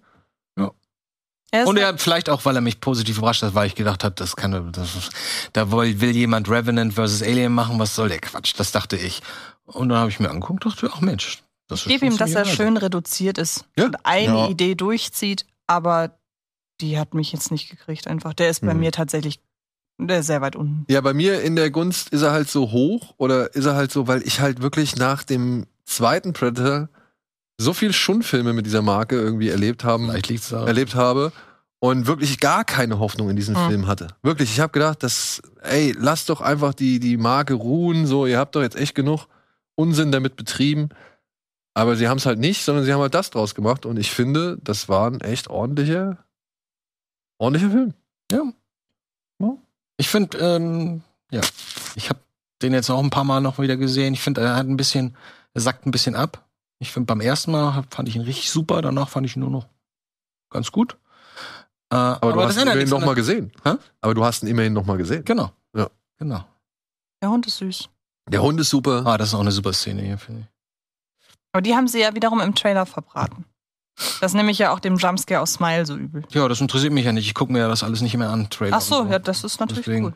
Ich, für mich war das quasi neu. Außerdem, ach so, verraten sie komplett, alles klar. Aber neu im Sinne von, du wusstest schon, dass es ein Predator-Film ist. Oder war das Ja. auch eine Überraschung? Nee, nee, das wusste ich. Das wäre ja cool gewesen. Ey, und ich muss sagen, ich finde dieses, dieses Alien, diesen Yautja, wie, äh, wie die Rasse heißt, äh, den finde ich mal wieder richtig cool. Ich mochte sein Design, ich mochte seine Gimmicks, so, das war Ja. alles irgendwie genau das, Das- was ich sehen wollte. Sowas wäre, glaube ich, mal ri- in der Sneak richtig geil, weil man ja irgendwie Mm. dann schon so, weil man wohl, aber selbst dann, Denkst wenn man weiß, dass das Bray okay. ist, denkt Ja. man so, ah ja, okay, aber wenn man es nicht weiß, ist das, glaube ich, ganz geil. Und er funktioniert ja auch ohne äh, Predator-Kenntnis, So, ja, ja. muss ich sagen. Genau. Ich muss halt leider, nachdem wir den in Sieges, wo ich den Namen schon wieder vergessen habe, gesehen haben mit den Neandertalern, Origin? Origin, Hieß The Origin, Origin? irgendwie sowas. Danach stinkt halt Bra- Bray ein bisschen bei mir ab. Ja, was den Realismus gerade. Ja, oder auch so diesen Impact gerade. Also bei Bray hat man ja nie den Hauch eines Zweifels, dass es so ausgeht, wie es ausgehen wird, was ich jetzt nicht so schlimm finde, weil er auch durchaus so auf Fortsetzung getrimmt wirkt. Aber jetzt so den ganz großen Wurf, aber ordentlich trifft es halt schon. Ja, Aber deswegen. Ich finde es einfach ein unerwartet ordentlicher Film. ja, ja, eben, ja. Also wenn mehr von den Direct-to-Streaming-Filmen so wären. So, dann aber, Tino, Ja, Gangubai Kadivawadi, möchtest du gerne wissen, wer das ist? Das ist kurz, bitte, Die, ja, es ist kurz. versuch's. Das ist die Rotlichtkönigin von Indien, beziehungsweise von einem Viertel, die quasi die gesamten Bordelle dort besessen hat und gleichzeitig sich aber auch für die Rechte von Prostituierten eingesetzt hat, weil ihre These, beziehungsweise so ist es ja einfach, wenn es keine Bordelle geben würde, würde halt die nackte, das nackte Chaos einfach ausbrechen in den Städten. Und sie ist deshalb immer komisch fand, warum Prostituierte keine Rechte haben, obwohl sie auch die Gesellschaft zusammenhalten. Moment, Aber sie kennt True. Story? Ja, True Story. Das ist Alia Bhatt.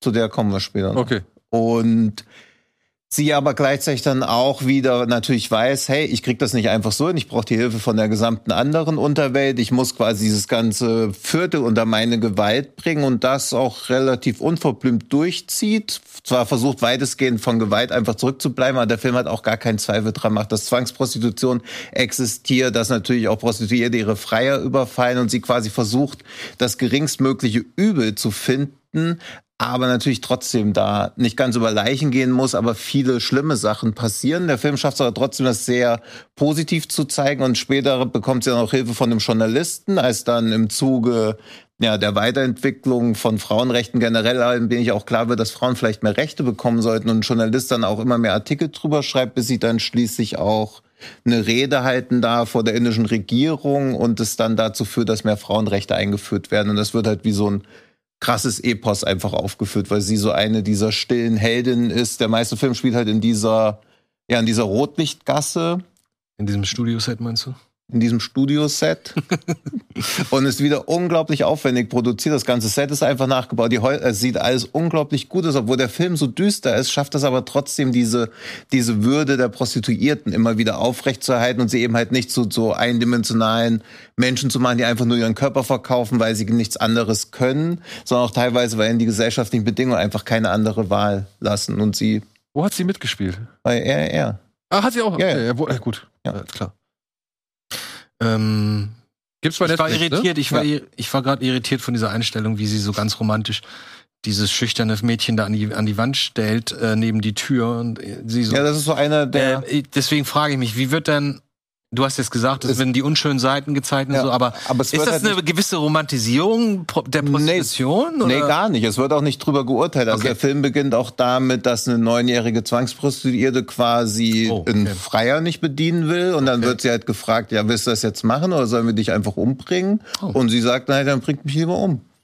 Und, Das ist eine Maßnahme, um und Film das zu ist halt schon extrem hart, eben weil er nichts beschönigt, weil gar nicht diese Möglichkeit existiert, dass man auch was anderes machen kann. Es wird halt einfach in diesen gesellschaftlichen Umständen geblieben und gleichzeitig schafft der Film aber trotzdem nicht so düster zu werden. Also er hat am Anfang schon so Seasoning House Flair Ui. und gleichzeitig denkt man aber auch irgendwie besteht trotz allem in sowas halt auch Hoffnung. Und das ist wieder so eine große Leistung, finde ich, die daraus existiert, indem man halt einfach das Thema nicht versucht, also realistisch darzustellen, aber nicht die negativen Seiten rausstellt, sondern halt zeigt, okay, wie kann man in sowas überleben und wie kann man solche Umstände verändern. Okay. Und war auch für die Oscars eingereicht, aber halt so im Schatten von RR und dadurch, dass halt nur die Welt bereit ist für einen indischen Film pro Jahr, ist er halt ziemlich untergegangen, aber hat halt auch sich seine Also ist es eher Preise Drama? verdient. Oder ist es äh, Ja, schon Drama, ja. Also so ein bisschen, Aaron Brockovich-Vergleich trifft's halt auch nicht, aber so Mischung aus ja. Riesling Haus, Aaron Brockovich und Moulin Rouge.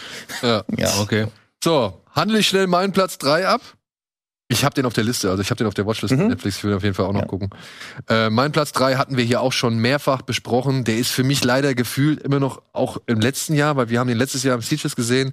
Deswegen habe ich den auch immer Mhm. irgendwie in meinem Kopf zu den letzten, zum letzten Jahr hinzugezählt. Aber er kam jetzt erst dieses Jahr bei uns im Kino. Es ist The Innocence von eben Eskil Vogt, dem Mann, der das Drehbuch zu Der schlimmste Mensch der Welt geschrieben hat. Diesen Film hat er inszeniert. Und Antje hatten mir, glaube ich, zu Geburtstag geschenkt. Ja, ne? genau, das ja. Mediabook, Hm. richtig. Antje hat mir zum Geburtstag das Mediabook geschenkt, worüber ich mich sehr gefreut habe. Ey, ist für mich wirklich einer der Filme des Jahres. Ich finde den, also wenn ich jetzt streng nach deutschen Startterminen gehen soll, Mhm. äh, ich finde ihn einfach klasse. Ich finde ihn klasse inszeniert, ich finde ihn klasse gespielt und die Geschichte ist halt auch einfach äh, fantastisch. Über ja ein junges Mädchen oder zwei junge Mädchen, ähm, die halt in eine neue Wohnhaus- äh, oder Hochhaussiedlung ziehen und dort einen Jungen kennenlernen mit so einer Art telekinetischen Fähigkeiten.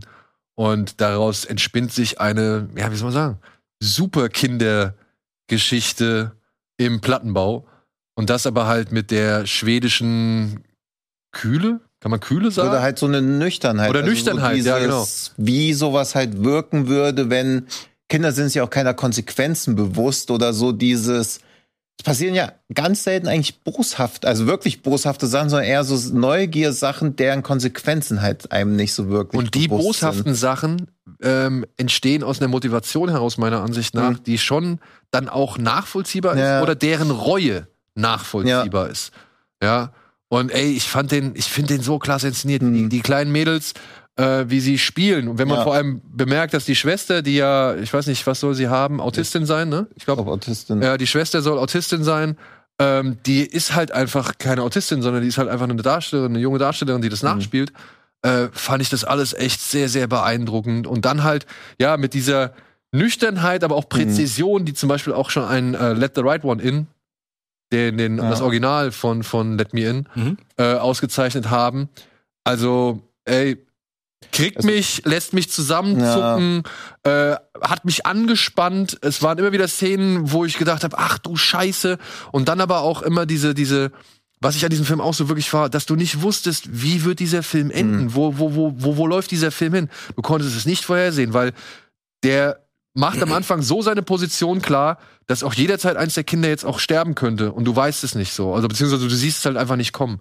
Ja, und das ist auch so eine ganz harmlose Szene in den ersten Minuten, wo man schon so denkt, oh, das wird hier alles richtig unangenehm. Also wo man auch so denkt, oh, jetzt kommt so ein Tabubruch-Ding. Und die Szene an sich ist auch ganz banal, aber wie die dann so inszeniert ist, echt unangenehm. Deswegen habe ich den auch bei mir nicht dabei, weil wieder dieses, wie viel Bock habe ich den wieder zu gucken. Ich hab, und, ich hab Bock. Ja, okay. Ja. Und ich finde, man merkt, dass ein Großteil der Recherchen von Eskilvogt nur darin bestand, dass er Kinder beim Spielen beobachtet hat. Ja. Weil er halt, ähm, und das finde ich auch an dem so faszinierend, man hat das Gefühl, Kinder spielen so. Ja. Kinder ja. interagieren Ja. so und weiß ich gerade nicht, wer von euch meinte halt, dass wenig aus gezielter Boshaftigkeit passiert, aber dass trotzdem böse Dinge passieren, einfach aus Unwissenheit. Und das gesteht man, finde ich, im Film generell Kindern nicht oft genug zu, Hm. dass die Dinge machen dürfen aus Unwissenheit, die vielleicht in einer Katastrophe münden. Oder halt ihre Wut insofern nicht kontrollieren. Genau, können. zum ja. Beispiel. Ich meine, ey, wenn wirklich, wenn ich sehe, wie meine Tochter teilweise ausrastet, weil nicht das in der Brotdose gelandet ist, was sie irgendwie haben wollte, so, ja, dann. Ja. Und das Ja, meinen die dann auch nicht. Und wenn sie halt übernatürliche Fähigkeiten hätte, würdest du hier nicht sitzen. Also Genau. wärst halt wegen dem falschen, Ja. weil die Rinde am Brot noch dran ist, wärst du halt einfach explodiert. Ja. Das ist eine Twilight Zone Folge. ja, aber ey, also falls du ihn nicht gesehen hast, wirklich starker Film. Hört Ja. sich für mich aber auch nicht gerade positiv an. Ja. Aber hat ein geiles Ende. Also ich finde, es klingt total spannend. Ja, ja, und ich bin super neugierig.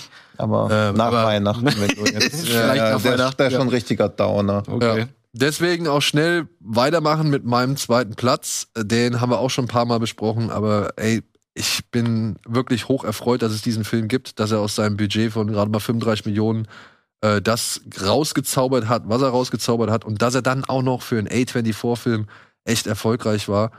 Ähm, Everything, Everywhere, All at Once. Hat für mich so viele Punkte, weswegen ich diesen Film einfach in mein Herz geschlossen habe. Allein die Verbeugung von Michelle Yeoh. Ähm, dann halt Kehe Kwan aus, aus Indiana Jones in der Tempel des Todes nochmal zurückgeholt und eine, eine Rolle gegeben, die wirklich großartig, er großartig verkörpert.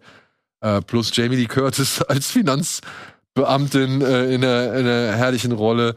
Kampfsport la Jackie Chan, irgendwelche Sci-Fi-Welten, Philosophie und dann auch noch, keine Ahnung, Verbeugung von äh, vor Wonka Wai und In the Mood for Love. Alles mit drin. Äh, und eine Karriere, die mich wirklich schon mein Leben lang begleitet. Ich kann es nicht anders sagen. Michel Yeoh gucke ich schon so lange. Ähm, Nochmal wirklich einfach sich davor verbeugt und Danke gesagt. All das machen diesen Film für mich auf jeden Fall zu einem der besten Filme des Jahres. Rückblickend ist mir mal aufgefallen, wie gut der Trailer geschnitten ist im Sinne von, wie kriegt man so viel Film Mhm. in zwei Minuten unter, ohne dass man es falsch Ja. verkauft. Ja. Das muss ich echt sagen, das ist schon wirklich sehr, sehr gut gelungen. Mhm. Und dann diese ganzen kleinen Details, die da mit drin sind und so weiter und so fort. Ich hätte auch damit gerechnet, dass der auf quasi, wenn man sich jetzt mal das Publikum generell anschaut, dass das der auf Platz 1 landet. Ja, was interessant ist, ist, dass wohl, ich weiß nicht welcher von den beiden Daniels, aber die, einer von beiden hat kürzlich entweder einen Tweet oder irgendwie ein Statement veröffentlicht, man soll doch bitte nicht die Leute haten, die den Film nicht in ihren Top Ten haben. Fand ich wahnsinnig sympathisch. Ja, die sind eh sehr stand, also die haben ja auch, als er auf Platz eins war bei Letterbox dann so geschrieben, ja, das ist ja Regency Bias, also was ja auch gerade die Frage so ein bisschen mal bei Glass Onion, ob das nicht nur ein bisschen verfälscht, weil ihr ihn gestern gesehen habt, Ja. bewerte doch vielleicht irgendwie in einem Jahr nochmal neu oder so. Und das ist schon cool. Also natürlich eine sehr dankbare, undankbare Position, wenn Ja. du den besten Film aller Zeiten gemacht hast, dann zu sagen, hm, vielleicht ist nur der drittbeste, guck doch mal. Ja. mal. Also, Genau. aber trotzdem wirken die auch so immer sehr sympathisch mit allem, was sie machen. Ey, diese Fight-Szenen, ne? Wenn, du- wenn du das mitkriegst, wie die Jungs, die das choreografiert haben, dass es auch echt nur so ein paar Stunt-Leute waren, die jetzt halt endlich mal die Gelegenheit hatten, ihre eigenen Stunts zu machen. Und da sowohl eine Hommage hinkriegen, als auch einen Kampf, der schmerzhaft ist. Ja. Und dann aber auch noch irgendwelche, sag ich mal, Finanzamtpreise im, im Anus von irgendwelchen Leuten enden lassen. Äh, ist so viel drin. Ja, da war ein bisschen infantiler Humor mit dabei sein. Ey, aber komm. Also, wenn ein Film irgendwie das Multiversum abbildet, dann muss Infantilität auch meiner Ansicht nach dazugehören. So. Das wäre übrigens ein Film, um anzuknüpfen an deine Frage. Ich glaube, der wäre bei mir weiter oben, wenn ich ihn nochmal hätte sehen können vorher. Ich habe es aber einfach nicht geschafft, weil der so wild ist und so viel ist. Also bei mir, weiß nicht, nach eineinhalb Stunden war ich auch nicht mehr aufnahmefähig einfach. ich habe ihn auch nicht auf Deutsch geguckt, sondern im, äh, mit, mit Untertiteln, mit englischen Untertiteln. Und ich glaube, mir ist auch einfach viel vorbeigegangen, weil in der Masse an Infos Ja, ist da einfach. Deswegen so habe ich den auch dreimal im Kino gesehen. Beziehungsweise Ja. ich habe den dreimal gesehen, einmal als Screener, aber auf meiner Leinwand. Und dann zweimal im Kino, einmal auf Englisch, einmal Ja, auf das Deutsch. hätte ich auch machen sollen, ja. Und ähm, ich, wie gesagt, du hast jedes Mal wieder neue Sachen entdecken können. Und äh, deswegen, ich, ich finde den einfach in seinem Dasein, finde ich den ganz, Das ganz ist der großartig. Traum eines jeden angehenden Filmemachers. Wenn du, wenn du dich irgendwie die ersten Jahre in deinem Leben für Filmemacher interessierst und dann dich dann vorbildest und wie wird das gemacht und dann sich ein bisschen überlegt, oh, wenn ich mal irgendwann an dieser Position wäre, dann würde ich mal sowas und sowas und sowas machen.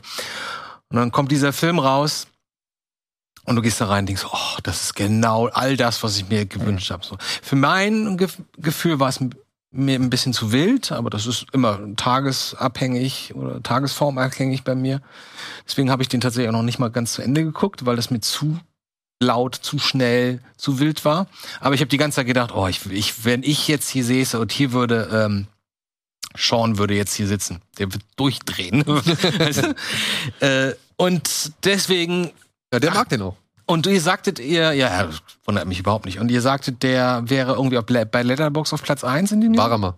Warmer. Wir sind inzwischen jetzt wieder. Komm, Hätte ich- komm hätte und ich- sie hat ihn wieder. Also es ist ja das, das sowas mal so, auch Parasite kommt ja dann so an Mhm. und ist lange Zeit auch ein, zwei Jahre auf Platz eins, dann kommt wieder irgendwas, was dann auch verdrängt, weil natürlich je neuer die Filme sind, desto stärker, also desto höhere Wahrscheinlichkeit oder so haben sie nach vorne zu kommen, weil sowas wie Komm und sie gucken sich ja jetzt nicht 50.000 Leute Nicht jeden Tag an Aber oder so. wieso und das ist der, dauert jetzt, dann. ist der jetzt Der mittlerweile? ist- hat sich jetzt wieder nach vorne geschoben, ja, aber ist wahrscheinlich dann wieder so über mehrere Jahre oder so, oder sagen. dann wieder quasi. also wir reden über Come and See reden. ja, Ja. Okay. dass das dann quasi wieder so den Lauf der Dinge oder so dann wieder abbildet, wenn so eine Irritation aus dem Metaverse da mal so reinschlägt wie so ein Meteorit. Ja.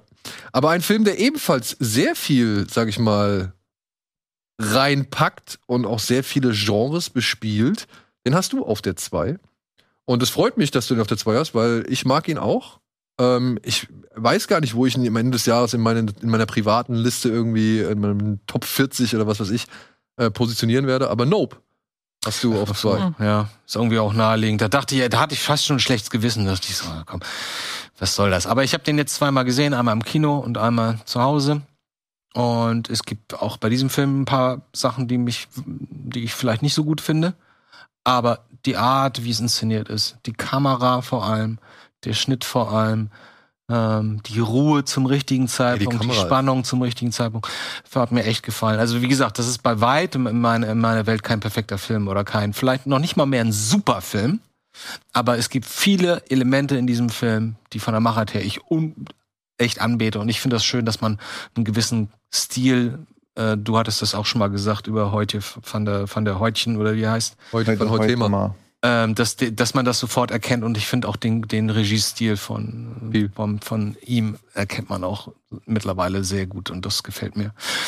Ich glaube, dass das eine perfekte Idee war von Jordan Peele, diesen Film als dritten Film zu machen nach Get Out und Wir, weil er jetzt das Problem umgeht, das äh, M. Night Shyamalan seit jeher hat. Hm. Denn ab jetzt erwartet man Nicht. nicht, nichts mehr im positiven Sinne. Ja. Weil ähm, ich behaupte, noch ein Film mit einem Buch am Ende, mit einer äh, überraschenden oder für manche vielleicht auch nicht so überraschenden Auflösung, hätte ihm nicht gut getan. Dann hätte man ab sofort von jedem Film, wie gesagt, Shyamalan-Vergleich. Ne? Dafür, für, dafür hättest du aber hier mehr äh, Social, äh, Racial Commentary erwarten können.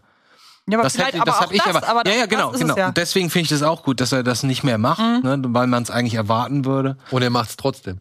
Er macht es trotzdem aber subtiler. Ja. Ne? Ja, ja. Ja, klar. Nee, toller Film. Also ich wäre jetzt gerne, ich säße gerne hier und denke so, ey, das ist mein Platz zwei. Ich bin so begeistert, Alter, das ist der derbste hier. Nope. Das kriege ich bei, vielleicht kriege ich das bei Platz eins hin, aber Ja, ich hätte Ja. zu einem bestimmten Zeitpunkt, und da wären wir wieder bei der Zeitfrage, da hätte ich deutlich auch, also hätte ich richtig für diesen Film geschwärmt, gekämpft und sonst irgendwas. Aber jetzt so im Nachhinein muss ich auch sagen, ich freue mich, ich werde mir die Blu-ray auf jeden Fall holen. Ähm, aber er hat so ein bisschen an, an Schwung oder an, an äh, Euphorie bei mir Mhm. verloren oder äh, die, die Euphorie ist einfach nicht mehr so stark. Im Gegensatz zum Beispiel jetzt zu äh, einem anderen Film, den wir auch noch besprechen Ja, werden, wo ich du redest von Everything äh, All at Once und du bist begeistert. Ja. Ne? Dein Bauch sagt, wow, wie toll war das? Das heißt bei Nope nicht unbedingt. Dann denkst du, ah, der ist so geil gemacht, aber du bist halt nicht so, wow. Ja. Mhm. Tino hat einen Film, der hat auch ein bisschen, der hat auch einen leicht schrägen Werdegang hinter sich, oder beziehungsweise hat auch so einen, so Ja. einen ja, Corona-Werdegang hinter Ja, sich. Eigentlich dachte ich, dass das ein Film ist, der für 14 Oscars nominiert wurde. Und Oh, jetzt bin ich gespannt. komplett- Ja, also äh, ist eigentlich auch schon 2020 Ja, entstanden, Ja. aber kam erst dieses Jahr äh, über kurz oder lang zu uns und heißt The World to Come. Ja. Ist dein Platz Das- zwei. Ja. Und das, also an dem hat mich am meisten fasziniert, wie still er diese Geschichte erzählt. Also es geht halt um eine Farmersfamilie, die vor kurzem ihr Kind verloren haben und jetzt versuchen mit so einer gleichförmigen Routine irgendwie diese Trauer zu verarbeiten. Und sie sieht sich zu größeren Berufen. Sie schreibt halt unglaublich gern. Gleichzeitig, wenn du irgendwo auf dem Land in den 1860er Jahren wohnst, wirst du nicht Schriftstellerin. Da bleibst du einfach Farmersfrau. Und dann kommt eine andere Farmersfamilie an und erst tauschen sie sich nur so aus, weil sie zum ersten Mal in ihrem Leben eine Freundin hatten, dann verlieben sie sich ineinander. Aha. Und ich finde den quasi das, immer doof so Vergleiche zu bringen, aber den besseren Porträt einer Frau in Flammen. Weil der deutlich subtiler diese Geschichte noch erzählt und sie halt nicht reich sind, sondern einfach auf dem Land leben und gleichzeitig auch die Natur genauso großen Einfluss auf ihr Leben hat wie die Entscheidung, die sie selber treffen wollen. Es gibt in dem Film am Anfang einen Schneesturm, wo man so denkt, oh, wird das jetzt wie ein Horrorfilm oder so, weil sie halt einfach tagelang nicht mehr raus können. Sie sind einfach von diesem Schneesturm eingefroren, sind auch wirklich kurz vorm Verhungern. Und der ganze Film wird aus dem Off von ihr kommentiert, wie sie gerne als Schriftstellerin darüber schreiben würde, aber in echt findet sie halt auch nicht die richtigen Worte dafür, eben weil sie in ihrer Schüchternheit gefangen ist. Und ja, also ist Casey Affleck dabei, Christopher Abbott, äh, Catherine Waterston. Watterson, Watterson, ne? Ja. ja. Die Also- beiden Mädel, ja, wie heißt es? Sie kommen aus Bonn, ne? Und sie? Ja, ich habe den Namen jetzt leider gerade vergessen. Sie ist Linkshauptdarstellerin? Also sind quasi nur vier Ja, aber Figuren du hast es aus einer Perspektive gerade erzählt. Ja, ja, sie links ist Okay. Haupt, die Hauptdarstellerin. Sieht unglaublich gut aus, auch auf 16 Millimeter gedreht, hat einen unglaublich guten Soundtrack. Alle spielen sich hier einen Wolf und er ist natürlich super traurig. Also ich habe, glaube ich, die letzte drei, vier Stunden komplett durchgeheult. Platz zwei. Also, nein, Naja, aber er wenn ich echt Film so, ich war mitnimmt- komplett, wo Ja, ich so dachte, wow, Nein, nein, wie traurig ist es denn alles und diese diese Unmöglichkeit, was in einer anderen Zeit mit ihnen hätte werden können und dann werden sie natürlich auch von ihren Männern unterdrückt, beziehungsweise wird nur eine von beiden von ihrem Mann unterdrückt, wenn eine andere relativ simpel dargestellt wird, aber immer wieder so durchblicken lässt, dass er schon kapiert, dass seine Frau irgendwie ihn nicht mehr liebt, aber sie gleichzeitig für irgendwas Größeres will. Und er will ihr da auch nicht im Weg stehen, aber er weiß auch gar nicht, wie er ihr helfen kann, weil sie natürlich auch alle wie Charaktere dargestellt werden, die halt 1860 leben und nicht in der Jetztzeit. Ah, Das- Christopher Abbott auch. Äh, Ja, und das ist so toll gespielt, so diese kleinen Momente des Glücks, die dann wieder von der noch größeren Tragik ergriffen werden. The World. Also, den fand ich richtig, richtig stark. Und ich glaube auch, dass der unter Amazon Prime. unter anderen Umständen halt gerade wegen den Schauspielern schon ob also Kamera, Regie, Drehbuch, eine Nominierung oder so bekommen, hätte ich jetzt da komplett unter. Oder wo, ähm, der lief im Kino? Also ich habe den bei einem Festival im Kino gesehen, aber ist Ah. regulär auf Amazon Prime dieses Jahr Ja, rausgekommen. Ach, und war, glaube ich, auch eine Zeit lang in der Flatrate und jetzt ist er nur zu kaufen da. Also Egal, das wird ich. Klingt interessant. Aber, Aber warum hat es zwei Jahre gedauert, bis der rauskam? ich glaube, Corona würde ich Ah ja, mutmaßen. natürlich. Wahrscheinlich. Wollte man wahrscheinlich mal ins Kino bringen, dann, oh, nee, lass uns mal Ja. zurückziehen. Oh, was machen wir mit dem? Vielleicht Ja, war es auch ein bisschen diese Casey Affleck. Ich wollte gerade fragen, ich so- wusste gar ich dachte, das wäre, ich wusste gar nicht, dass der immer noch, ah nee, der, wenn er schon zwei Jahre alt ist.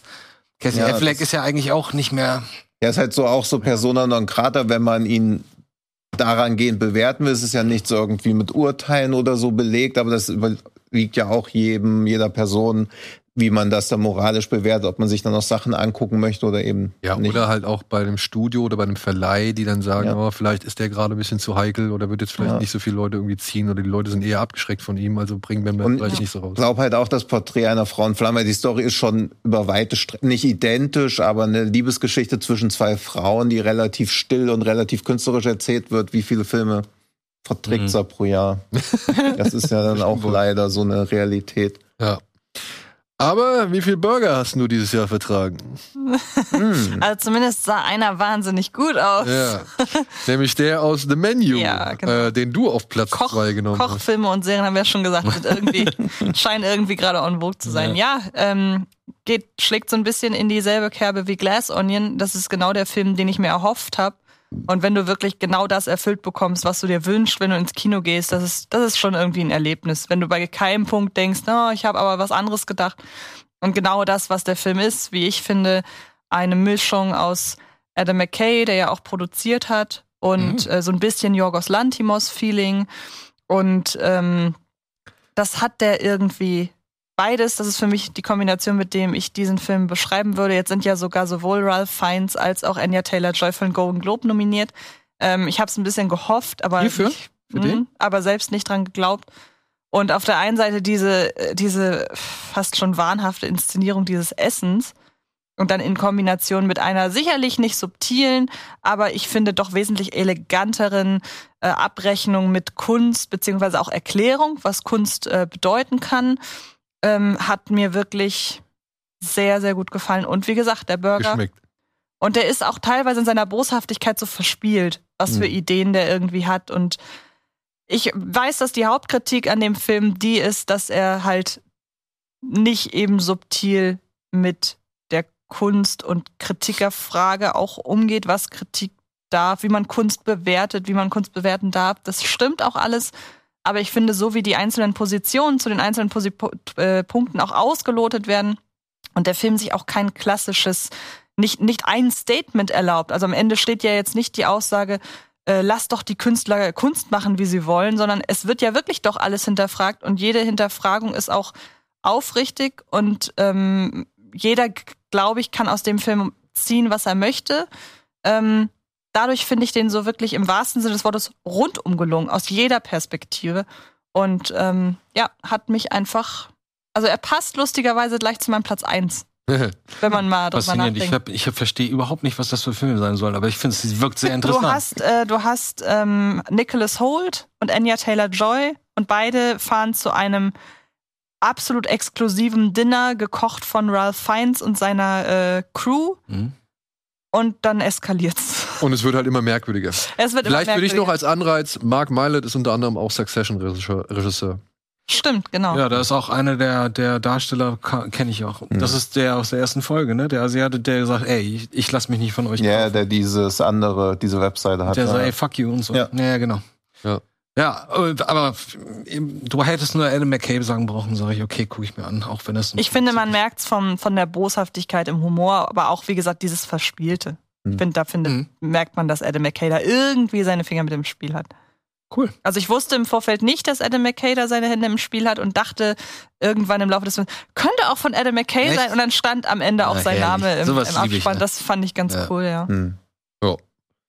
Du Gut. fandest den okay. Ich fand den gut, aber ich fand, mir hat ein bisschen, mir hat noch ein bisschen mehr Härte gefehlt. Und ich musste leider auch sagen, also was mir am meisten so Probleme bereitet hat oder was mir so den Genuss ein bisschen verdorben hat, ähm, war, dass diese Figuren, die halt in dem Restaurant sitzen, ja, nicht mehr als eine Funktion erfüllen.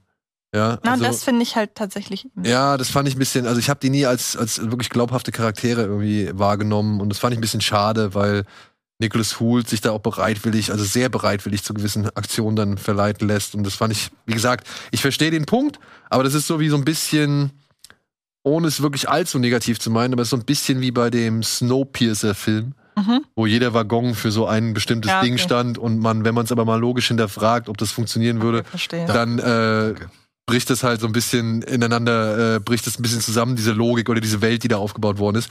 Und das muss ich halt auch sagen, wenn du halt hier versuchst, Menschen abzubilden, dann sollten sie auch irgendwo noch einen kleinen Tick mehr Facetten aufweisen, als eben nur diese eine Sache, für die sie jetzt gerade stehen. Nee, verstehe ich, was du meinst. Was ich an dem Film, es wird ja auch gerne, ich bewerte auch gerne noch so das Drumherum, also wie es war, mit den Leuten über die Filme zu diskutieren und alles, weil es gibt ja auch Filme, die mag man und dann machen aber die Reaktion der anderen Leute das irgendwie für einen kaputt. Also ich finde zumindest so. Mhm.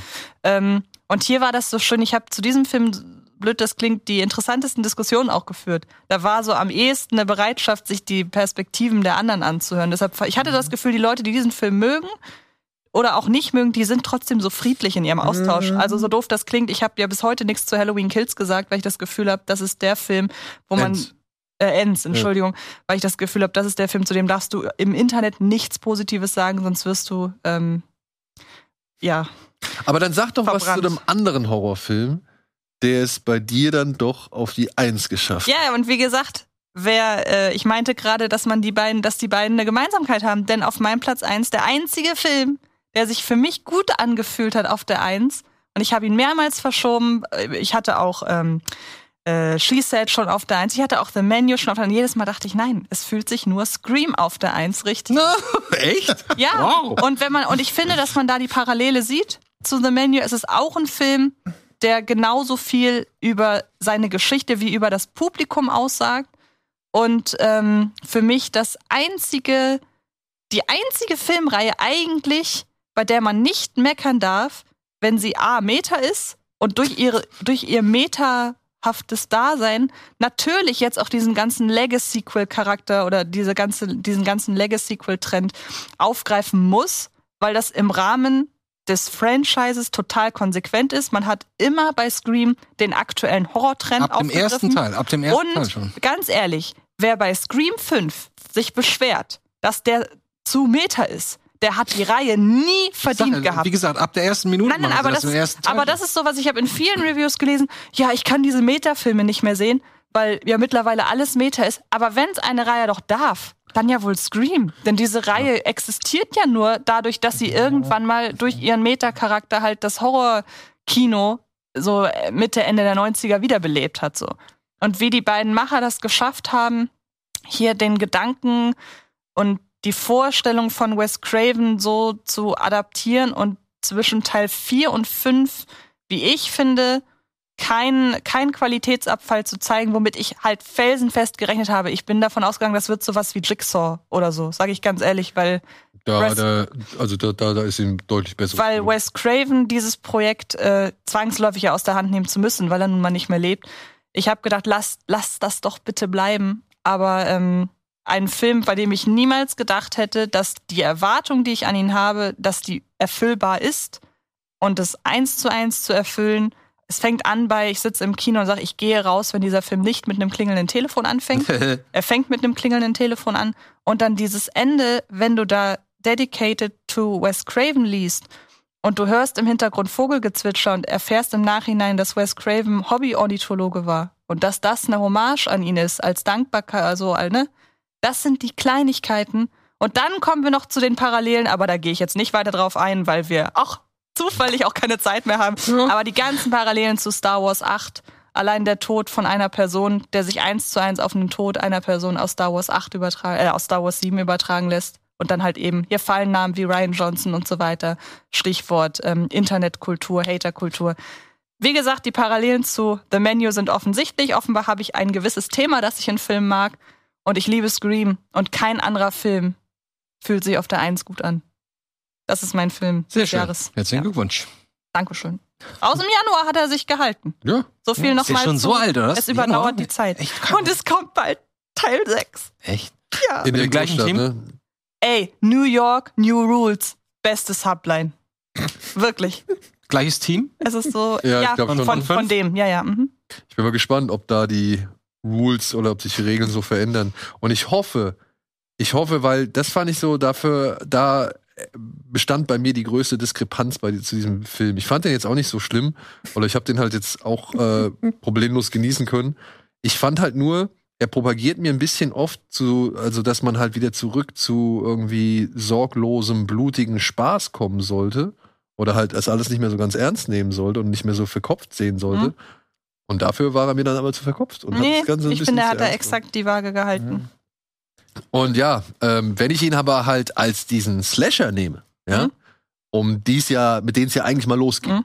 die sich ja selbst so gesehen ernst genommen haben oder halt eben die, die Metaebene nicht so nach vorne geholt haben, ähm, da habe ich dann halt dann die Probleme, die man bei jedem Slasher hat. Mhm. Dieses, boah, bist du doof oder äh, wie soll denn das jetzt funktionieren oder irgendwie sonst irgendwas so. Also Aber das ist doch auch Bestandteil eines Slashers. ich weiß, ich weiß, aber auf der anderen Seite, und das ist ja das, das, das ist die Krux an den Scream-Filmen, Mhm. die verkaufen sich ja schon ein bisschen schlauer. Mhm. Und da fand ich, ähm, hat mir der, der ein oder andere Monolog nicht so ganz in den Kram gepasst zu dem, was ich dann letztendlich gesehen habe. Das Schöne ist und was mich jetzt auch mal noch mal bestätigt in meiner Wahl ist, jedes Mal nach dem Jahresrückblick oder wenn ich irgendwas veröffentlicht habe, gehe ich in so ein bin ich so unsicher und denke so dieses Jahr und mich werden die Kommentare so treffen, so, äh, wie kann man den Film auf Platz 1 packen? Und ich bin so selbstsicher in meiner Wahl, dass das alles so von mir abprallt. Ey, Dieser das- Film ist Das ist einfach. der Vorteil von persönlichen ja, Listen. eben. Also Genau. das, das auch die, das Ding ist, ne? Also ich meine, das können wir auch gerne schon mal im Vorfeld sagen, Freunde, ne? Also es sind wirklich halt persönliche Listen. Also äh, niemand ist gezwungen, diese Meinung irgendwie anzunehmen. Außer meine. Nein, aber wir sagen ja nicht, dass das die besten Nee, Filme des Jahres sind, sondern Das sind unsere, die Filme, Ja. die uns am besten getaugt haben, ja. Und deswegen muss ich jetzt auch Andi der Diskussion stellen, warum er Men auf Platz 1 Mann, ich dachte, Ich wollte gerade Man nennen als ich fand das ist Beispiel. okay. Man äh, hat mir von vorne bis hinten Spaß gemacht. Ähm, ich habe so mit ihr mitgefiebert die ganze Zeit. Ich habe hab mich so erfreut an diesen ganzen Spiel, an der Spielfreude von ähm, oh ja. von Rory Mc Kinner. Roy, Roy Kinner. Und ähm, ich, ich finde, das ist einer dieser Filme, die so unangenehm werden, dass man irgendwann lachen muss. Wenn sie dann irgendwann mit dem, mit dem Priester äh, neben der Kirche sitzt und ihr Herz ausschütten will. Und er fängt einfach immer nur an, ihr immer einen reinzudrücken um drei Ecken. Denkst du echt so, oh, ich würde ausrasten an ihrer Stelle. Ich würde den umbringen. Und so geht das halt die ganze Zeit. Ich, ähm, ich habe nicht ganz verstanden, was, was, was die Idee dahinter ist, außer Männer sind doof. ähm, aber der ist trotzdem so schön gemacht in dieser Hinsicht. Und dieses eklige Ending, dieses endlo nicht enden wollende Ende. Der hat, das hat dafür gesorgt, dass der nicht weiter oben ist bei mir. Ja, das Muss kann ich gut sein. Ich fand Tricktechnisch Ach, oder ist immer eine inhaltlich? Szene. Nee, das war mir dann, das war, das war mir da, irgendwann war der Punkt, wo ich sage, okay, von der aus der Symbolik, die sehr deutlich ist, wird eine, wird eine Plakativität, Okay. die mir zu viel ist. Ja, das äh, habe ich auch so empfunden, aber ich fand es trotzdem überraschend Also ich- es sollte- und denkst, was so, passiert es denn hier so jetzt gerade? Äh, und ja, ich, ich, das war der einzige Film, glaube ich, in diesem Jahr, von dem ich dachte am Ende, wow, das, der hat mir richtig gut gefallen. Der Film hat auf jeden Fall dafür gesorgt, dass ich eine Zeit lang meine klassische Spaziergeh-Hunderunde geändert habe, weil ich nicht mehr durch den Wald gehen wollte. Wegen des Green Man, oder? Nicht Ja, mal an dem Kino Wegen, wegen, wurde. der, wegen der im einfach so irgendwo stehenden Hm. Figuren des nackten Mannes beispielsweise. Aber der, Und Rory Kinnear, Kinnear kann jetzt auch sowieso sagen, so jetzt kann er, jetzt kann er in Rente gehen, ne? Jetzt hat er alles gemacht. so, jetzt braucht er nichts mehr. Äh, das ist auch so unangenehm. aber das mit dem Green Man zum Beispiel, das habe ich auch nicht so ganz verstanden. war Warum der immer, verschlüsselt, das war zu verschlüsselt. genau, warum der halt schon ein, zwei Mal gezeigt wird, aber dann auch gar nicht mehr aufgegriffen Ich musste wird. mich danach reinlesen in Wollte das ich Thema, um, sagen, um das das, zu verstehen. machen, ja. Aber sowas mag ich auch. Ich, ich sehe etwas und ich, es fasziniert mich. Ich guck's mir gerne an, es unterhält mich darüber. Und am Ende denke ich so, was soll, wo ist da der, also wo, welche Idee steht dahinter? Und dann liest man sich rein und ich hatte erst die falsche. Ich dachte, das wäre der The Wild Man, wäre die Idee dahinter. Ich sag so, der Mann, also nicht nur Man als, als Mensch, sondern als Mann. äh, The Wild Man, den man so aus gewissen Geschichten hört, der halt im Mittelalter quasi so der Inbegriff des Werwolfs war oder so, der halt in, in der Wildnis ge gelebt hat und Frauen und Kinder dann gefressen hat. Ich dachte, da, darauf münzt das, aber das ist halt dieses eher englische Thema des Green Man. Ich weiß jetzt nicht mehr genau, was, was da die Hintergrundgeschichte war, aber das klang auch halt irgendwie sehr spannend. Also für mich war das äh, in künstlerischer Hinsicht und unterhaltsamer Hinsicht der tragendste Film dieses Jahr. Schön, dass der dabei ist. Ja. Finde ich gut. Ja, Mich sehr gefreut damit. womit wir zu einer gemeinsamen Nummer eins kommen, die, glaube ich, wenig überraschend ist für aufmerksame Verfolger gespannt. Ich und Verfolgerinnen dieses Formats. Aber es ist dann so, dass Tino äh, und ich beide den gleichen Film auf Nummer eins gepackt haben. Und ich kann nur sagen, um das jetzt mal einmal vorwegzunehmen, es war für mich halt einfach eines der, ich weiß nicht, eines der euphorisierendsten Kinoerlebnisse, Mhm. die ich dieses Jahr hatte. Ja. Ich habe diesen Film im Kino gesehen und dieses, dieses, dieser gesamte Nachmittag, ja, mit all den Leuten dabei, dem Film, den wir gesehen haben und so weiter, das war so, ich bin mit einem so positiven und mit einem, ja, mit einem solchen intensiven Hochgefühl aus dem Saal rausgekommen, wie, es, wie ich es schon seit kleiner Junge nicht mehr hatte. Jetzt pack schon aus, verdammt nochmal. R, R, Okay, R. okay, okay. Ja. Ja. Kann ich auch verstehen. Kann Also wirklich, es, ich, ich hätte es nicht für möglich gemacht. Ich meine, Tino hat uns wochenlang oder monatelang eigentlich beschwätzt, ja, mit diesen ganzen Filmen. Und ich dachte mir, was und du hast denn? mich damit beschwätzt, dass Tino dich beschwert. Ja. Was will er denn da mit diesen drei Stunden Bollywood-Filmen? So, Ja. das ist jetzt jetzt, ich weiß, inzwischen sagt man ganz andere Begriffe. Ja. Sandalwood und Hollywood und so weiter und so fort. Aber ich dachte, was will er? Und dann habe ich gesehen, okay, das ist der Regisseur von Bahubali. Die beiden Filme kannte ich schon. Und die fand ich überraschenderweise gut, obwohl da noch wirklich richtig gesungen wird, so mit, äh, oh, sie ist meine große Liebe und was weiß ich so. Und dann gehe ich dann mit André zusammen, unserem Kollegen André Hecker, gehe ich in, am Sonntag in diese Vorstellung. Das Kino war echt voll. Cinemax Dammtor. Äh, voll. Wir waren vielleicht fünf Deutsche oder so. Der Rest war halt wirklich alles indisches Publikum. Und es ist so laut. Und die Leute labern und feiern und was weiß ich. Und dann geht dieser Film los und beginnt halt und beginnt halt mit dieser mit dieser Massenszene, wo Ra, in der bei der Rama halt einfach in diese Menschenmenge Ey, aus das hast du uns gezeigt. Also Aus- guckt euch nur eine Szene an. Wir sind, ja gut, okay. Und dann macht er diese Szene an. Und zwar die gesamte, ne? Wie er inszeniert wird, wie er das erste Mal in die Kamera tritt und wie er dann raus. Und ich denke so, Alter, was ist denn hier los? Das hätte ich überhaupt nicht gedacht. Und, und wirklich, es war halt einfach, du, ich kam als kleiner Junge aus dem Kino. Ich bin als, als Skeptiker, als Ungläubiger, als Ahnungsloser bin ich ins Kino gegangen. Und ich bin als kleiner Junge, der früher, weiß ich nicht, aus, aus äh, Star Wars oder sonst irgendwas rauskam, bin ich wieder rausgekommen und war eh nicht so, Alter, weißt du noch das? Und oder wer, die. welcher Film schafft das heute? Ja, und Ja. das ist halt das Ding. Welcher Film hat das bei mir so geschafft so? Und äh, wirklich dieser ganze Aufwand, dieser ganze Pathos, diese ganze, diese ganzen Balls to the Walls, die man hier raushängen lässt, so, ja. Ich fand's einfach nur erstaunlich, faszinierend und herrlich. Und ja, ey, man mag da vielleicht auch ähm, gewisse inhaltliche Kritikpunkte üben, was ja auch gerade ja gewisse nationalistische Tendenzen angeht, Ja, ne? mit dem Kostüm von von Rama und so weiter. Aber das ist etwas, da da da fehlen mir die Kenntnisse. Ich ich ich genieße hier einfach nur das das pure Spektakel und die Lust am am eben ja, am eskalieren. Ja. Mhm. Vor allen Dingen, es eskaliert ja auch immer auf andere Art und Weise. Es ist ja nie so, dass man denkt, oh, so ein Setting kommt einem jetzt schon so bekannt vor. Und auch diese Kleinheiten, wie dieses Feuer und Wasser, wie diese Symbolik immer wieder eingebunden wird und wie, egal wie krass die Action abläuft, wie man aber immer so einen Überblick hat, man verliert nie die Orientierung. Also man weiß immer präzise, was gerade passiert.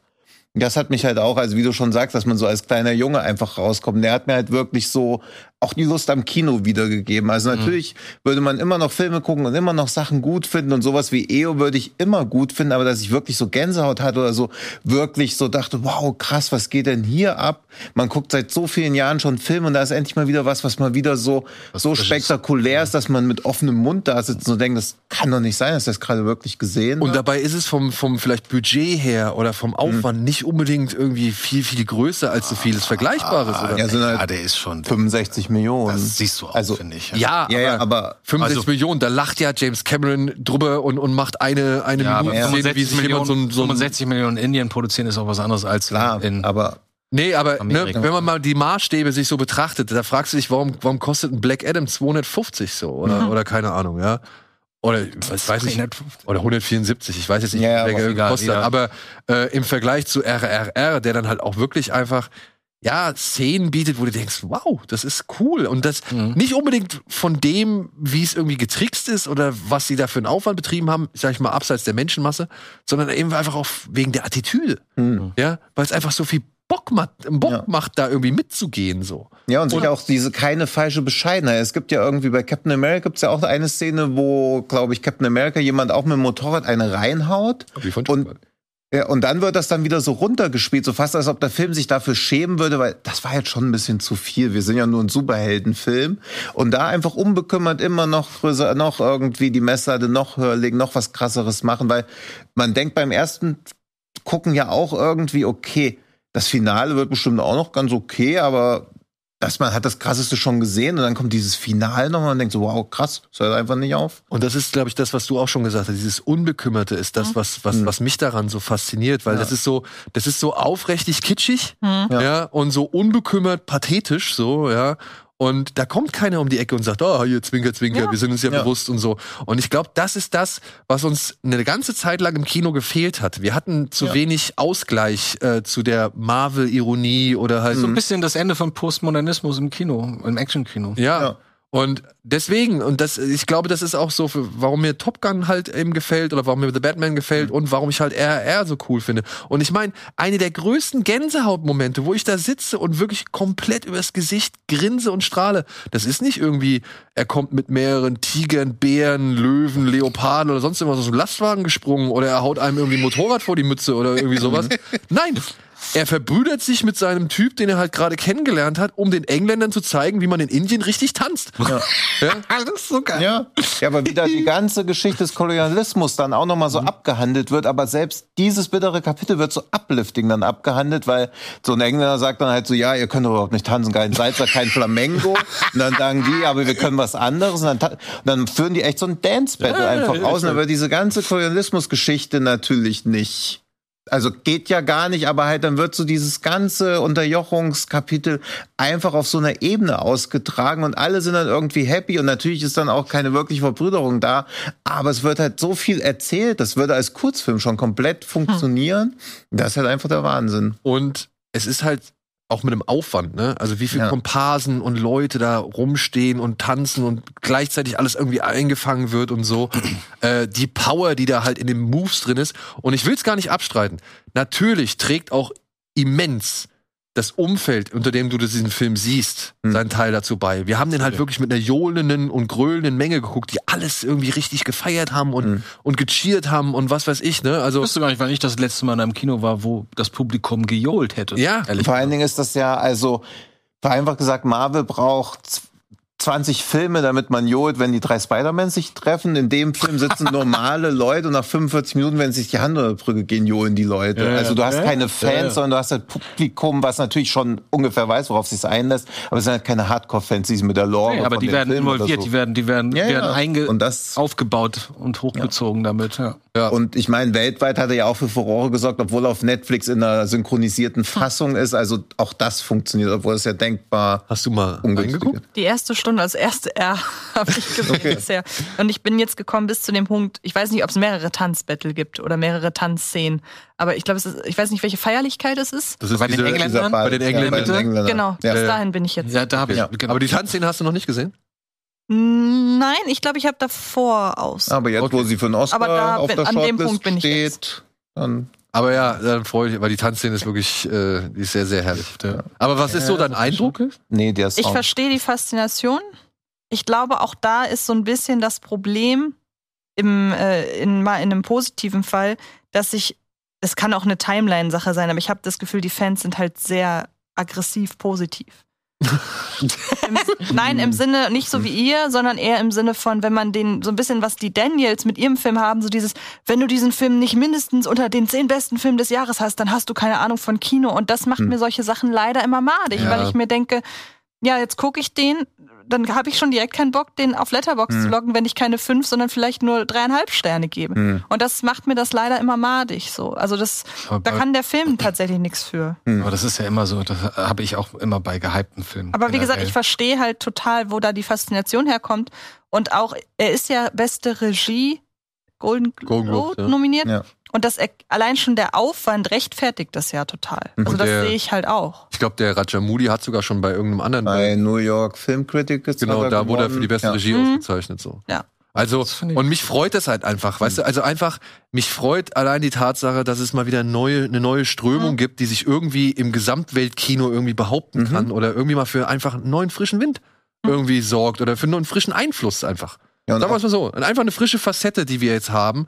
Und wenn die jetzt so ein bisschen breitere Akzeptanz kriegt. Ich meine, wir haben mit Parasite einen Oscar-Gewinner gehabt aus Korea so, ja. Mhm. Also warum, ne, warum nicht alles mit reinholen? Ja, und wenn das auch nur dadurch, dass ja alles immer auf so eine große Eskalation in der Mitte schon zuläuft, hast du ja auch eine ganz andere Dramaturgie oder Ja. Struktur. Weil zum Beispiel glaube ich auch, dass Avatar 2 deutlich mehr davon profitieren würde, wenn es irgendwie in der Mitte schon mal eine große Eskalation geben würde. Oh ja. Weil so eiert er halt einfach nur vor sich hin und man weiß überhaupt nicht, okay, was ist hier jetzt der krasse Konflikt? Aber wenn so in der Mitte schon das passieren würde, was erst nach 150 Minuten passiert, würde man so denken, ah, okay, jetzt bleibe ich so dran. Und das ist halt, wenn du weißt, dass du quasi nach 90 Minuten einen richtigen Knallermoment haben sollst, weißt du als Publikum, okay, krass. Und dann wirst du wissen, wie es weitergeht. Also die 187 Minuten fühlen sich auch echt nicht so lang an. Also da zwischen RRR und Avatar 2, das sind Welten, wie sich das von der Länge einfach anfühlt. Bei Avatar nach 45 Minuten auf die Uhr geguckt, ehrlich gesagt, das erste Mal. Ja, und bei RR kommt nach 45 Ich auch. Minuten der Vorspann. Stimmt, da kommt erst Ja, ja. 45 Minuten bis zum Vorspann. Ja. Wie gut ist Und das? deswegen, also klar, vielleicht auch diese, wie du schon sagst, diese Stimmung war so krass, aber ich habe mir ja noch mehr Filme und ja da auch mit Tom Luther zusammen diese Filmreihe gegründet, um halt mehr so Filme nach Deutschland zu holen. Und die Stimmung ist oft so, aber er, er war natürlich schon ein bisschen was Besonderes. Und das glaube ich auch das Luxusproblem des Films, dass das so ein bisschen ist, als ob du dir als allererste Drogenerfahrung eine Heroinspritze unter die Zunge steckst und dann kommen die Und Leute an, LSD ins Auge. ja, und dann kommen die Leute so mit einer Handvoll Koks und du denkst dir, was soll ich denn damit?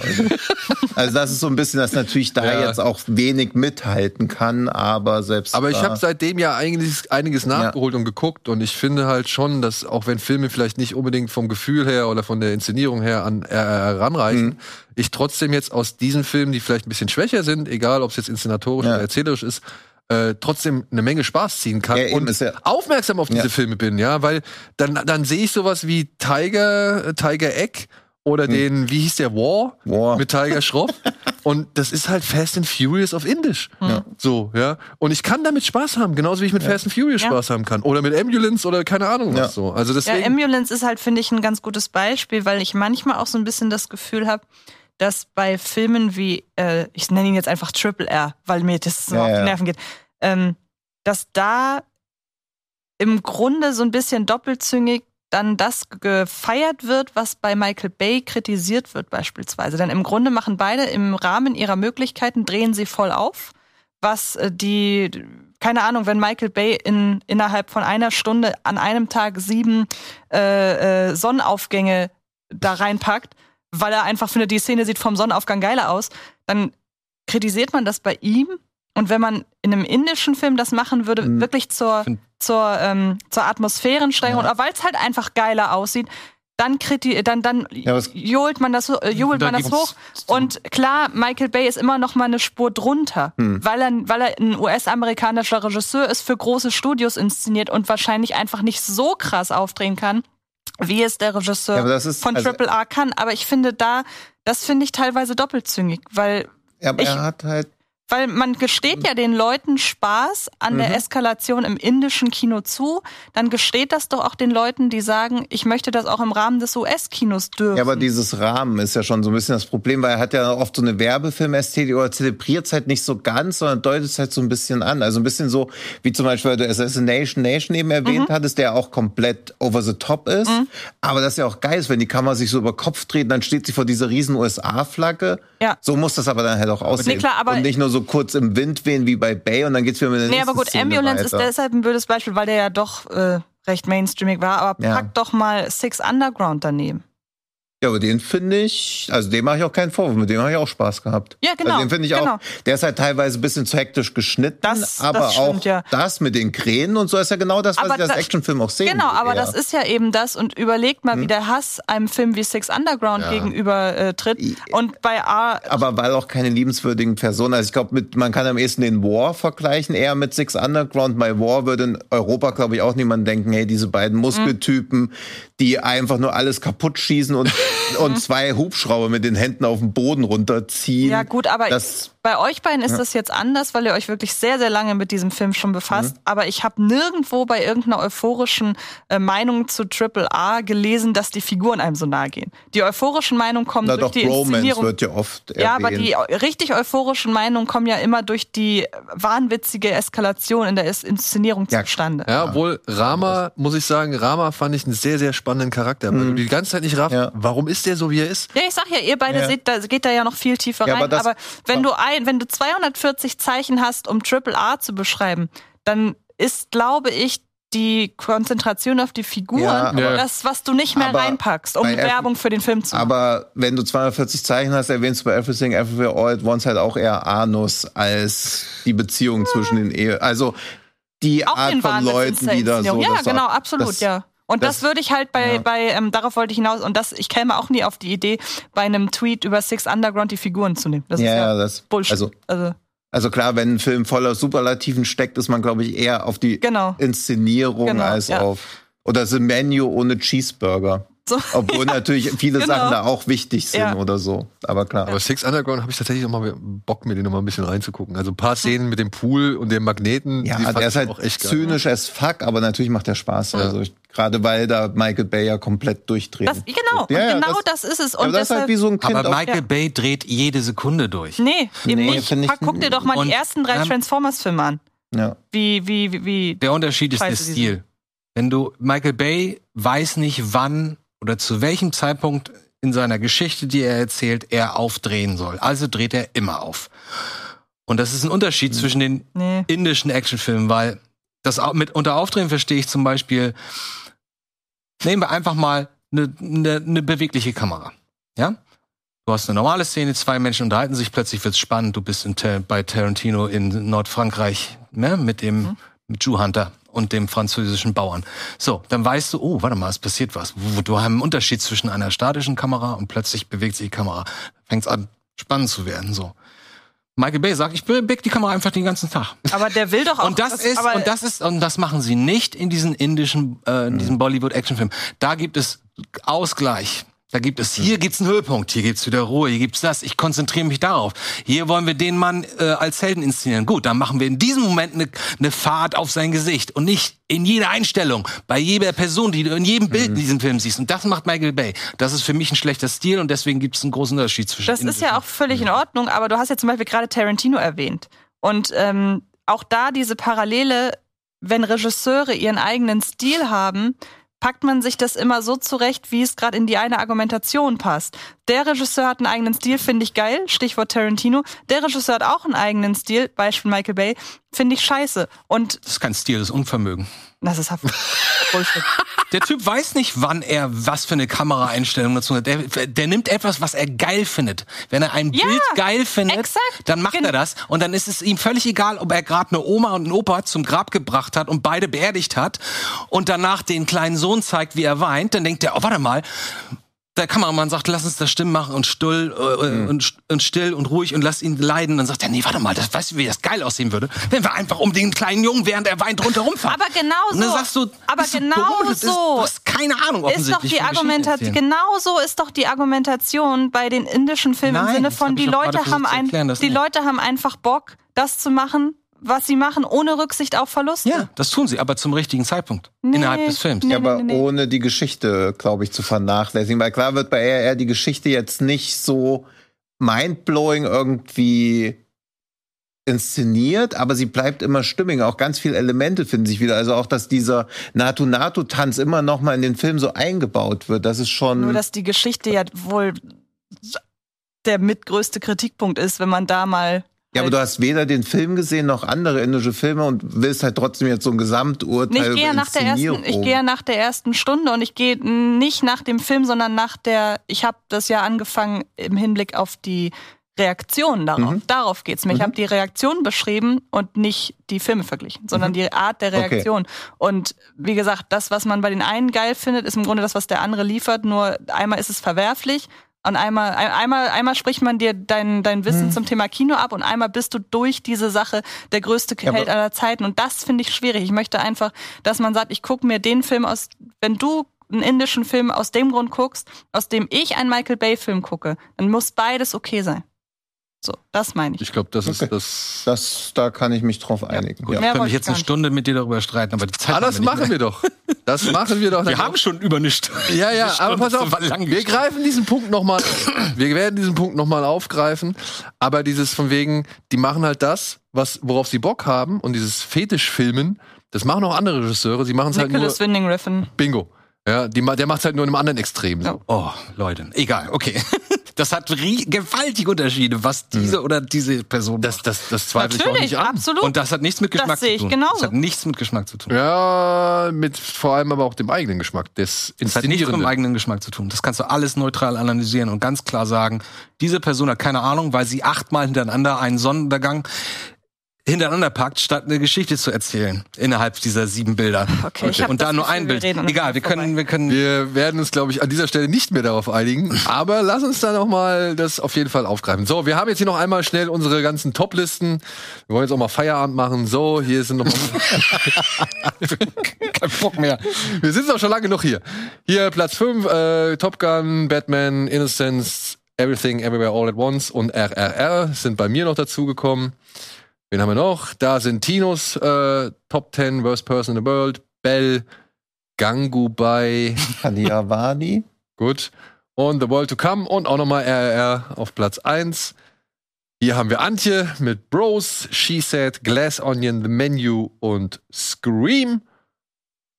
Und ganz zum Schluss nochmal Andy mit Vortex, Triangle of Sadness, Prey, Nope und Man. Dass sie Das dann Schöne Platz ist, fünf noch, aufgetau äh, noch, noch ausgetauscht haben. Alles so unterschiedlich. Das ist eigentlich ganz Aber schön. jetzt sind wir trotzdem jetzt mal, ungeachtet dieser Streitthematik jetzt am Ende, Mhm.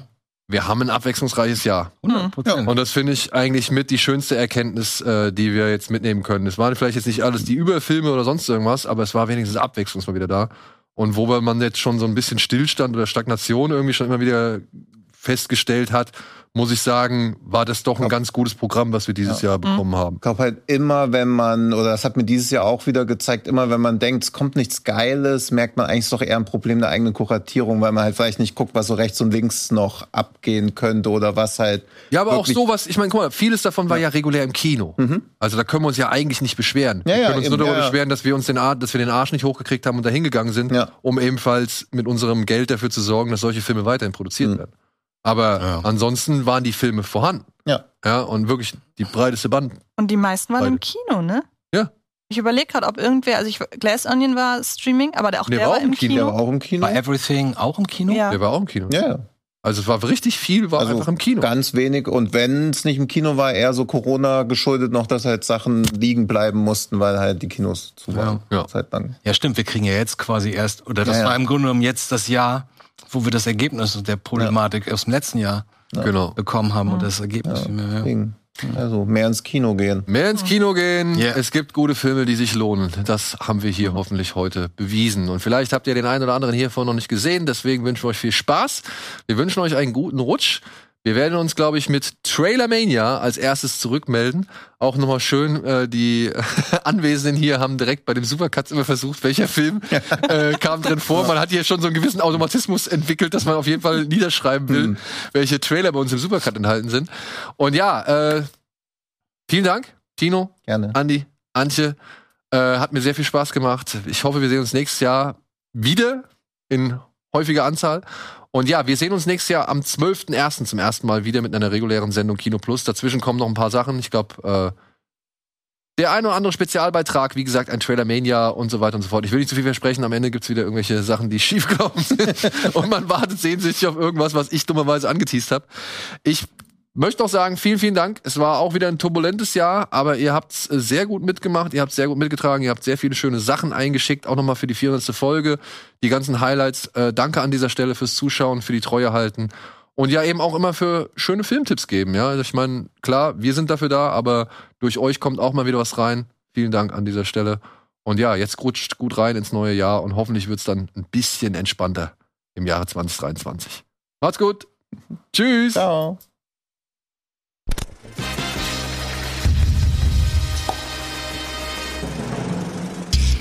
Diese Sendung kannst du als Video schauen und als Podcast hören. Mehr Infos unter rbtv.to/kinoplus.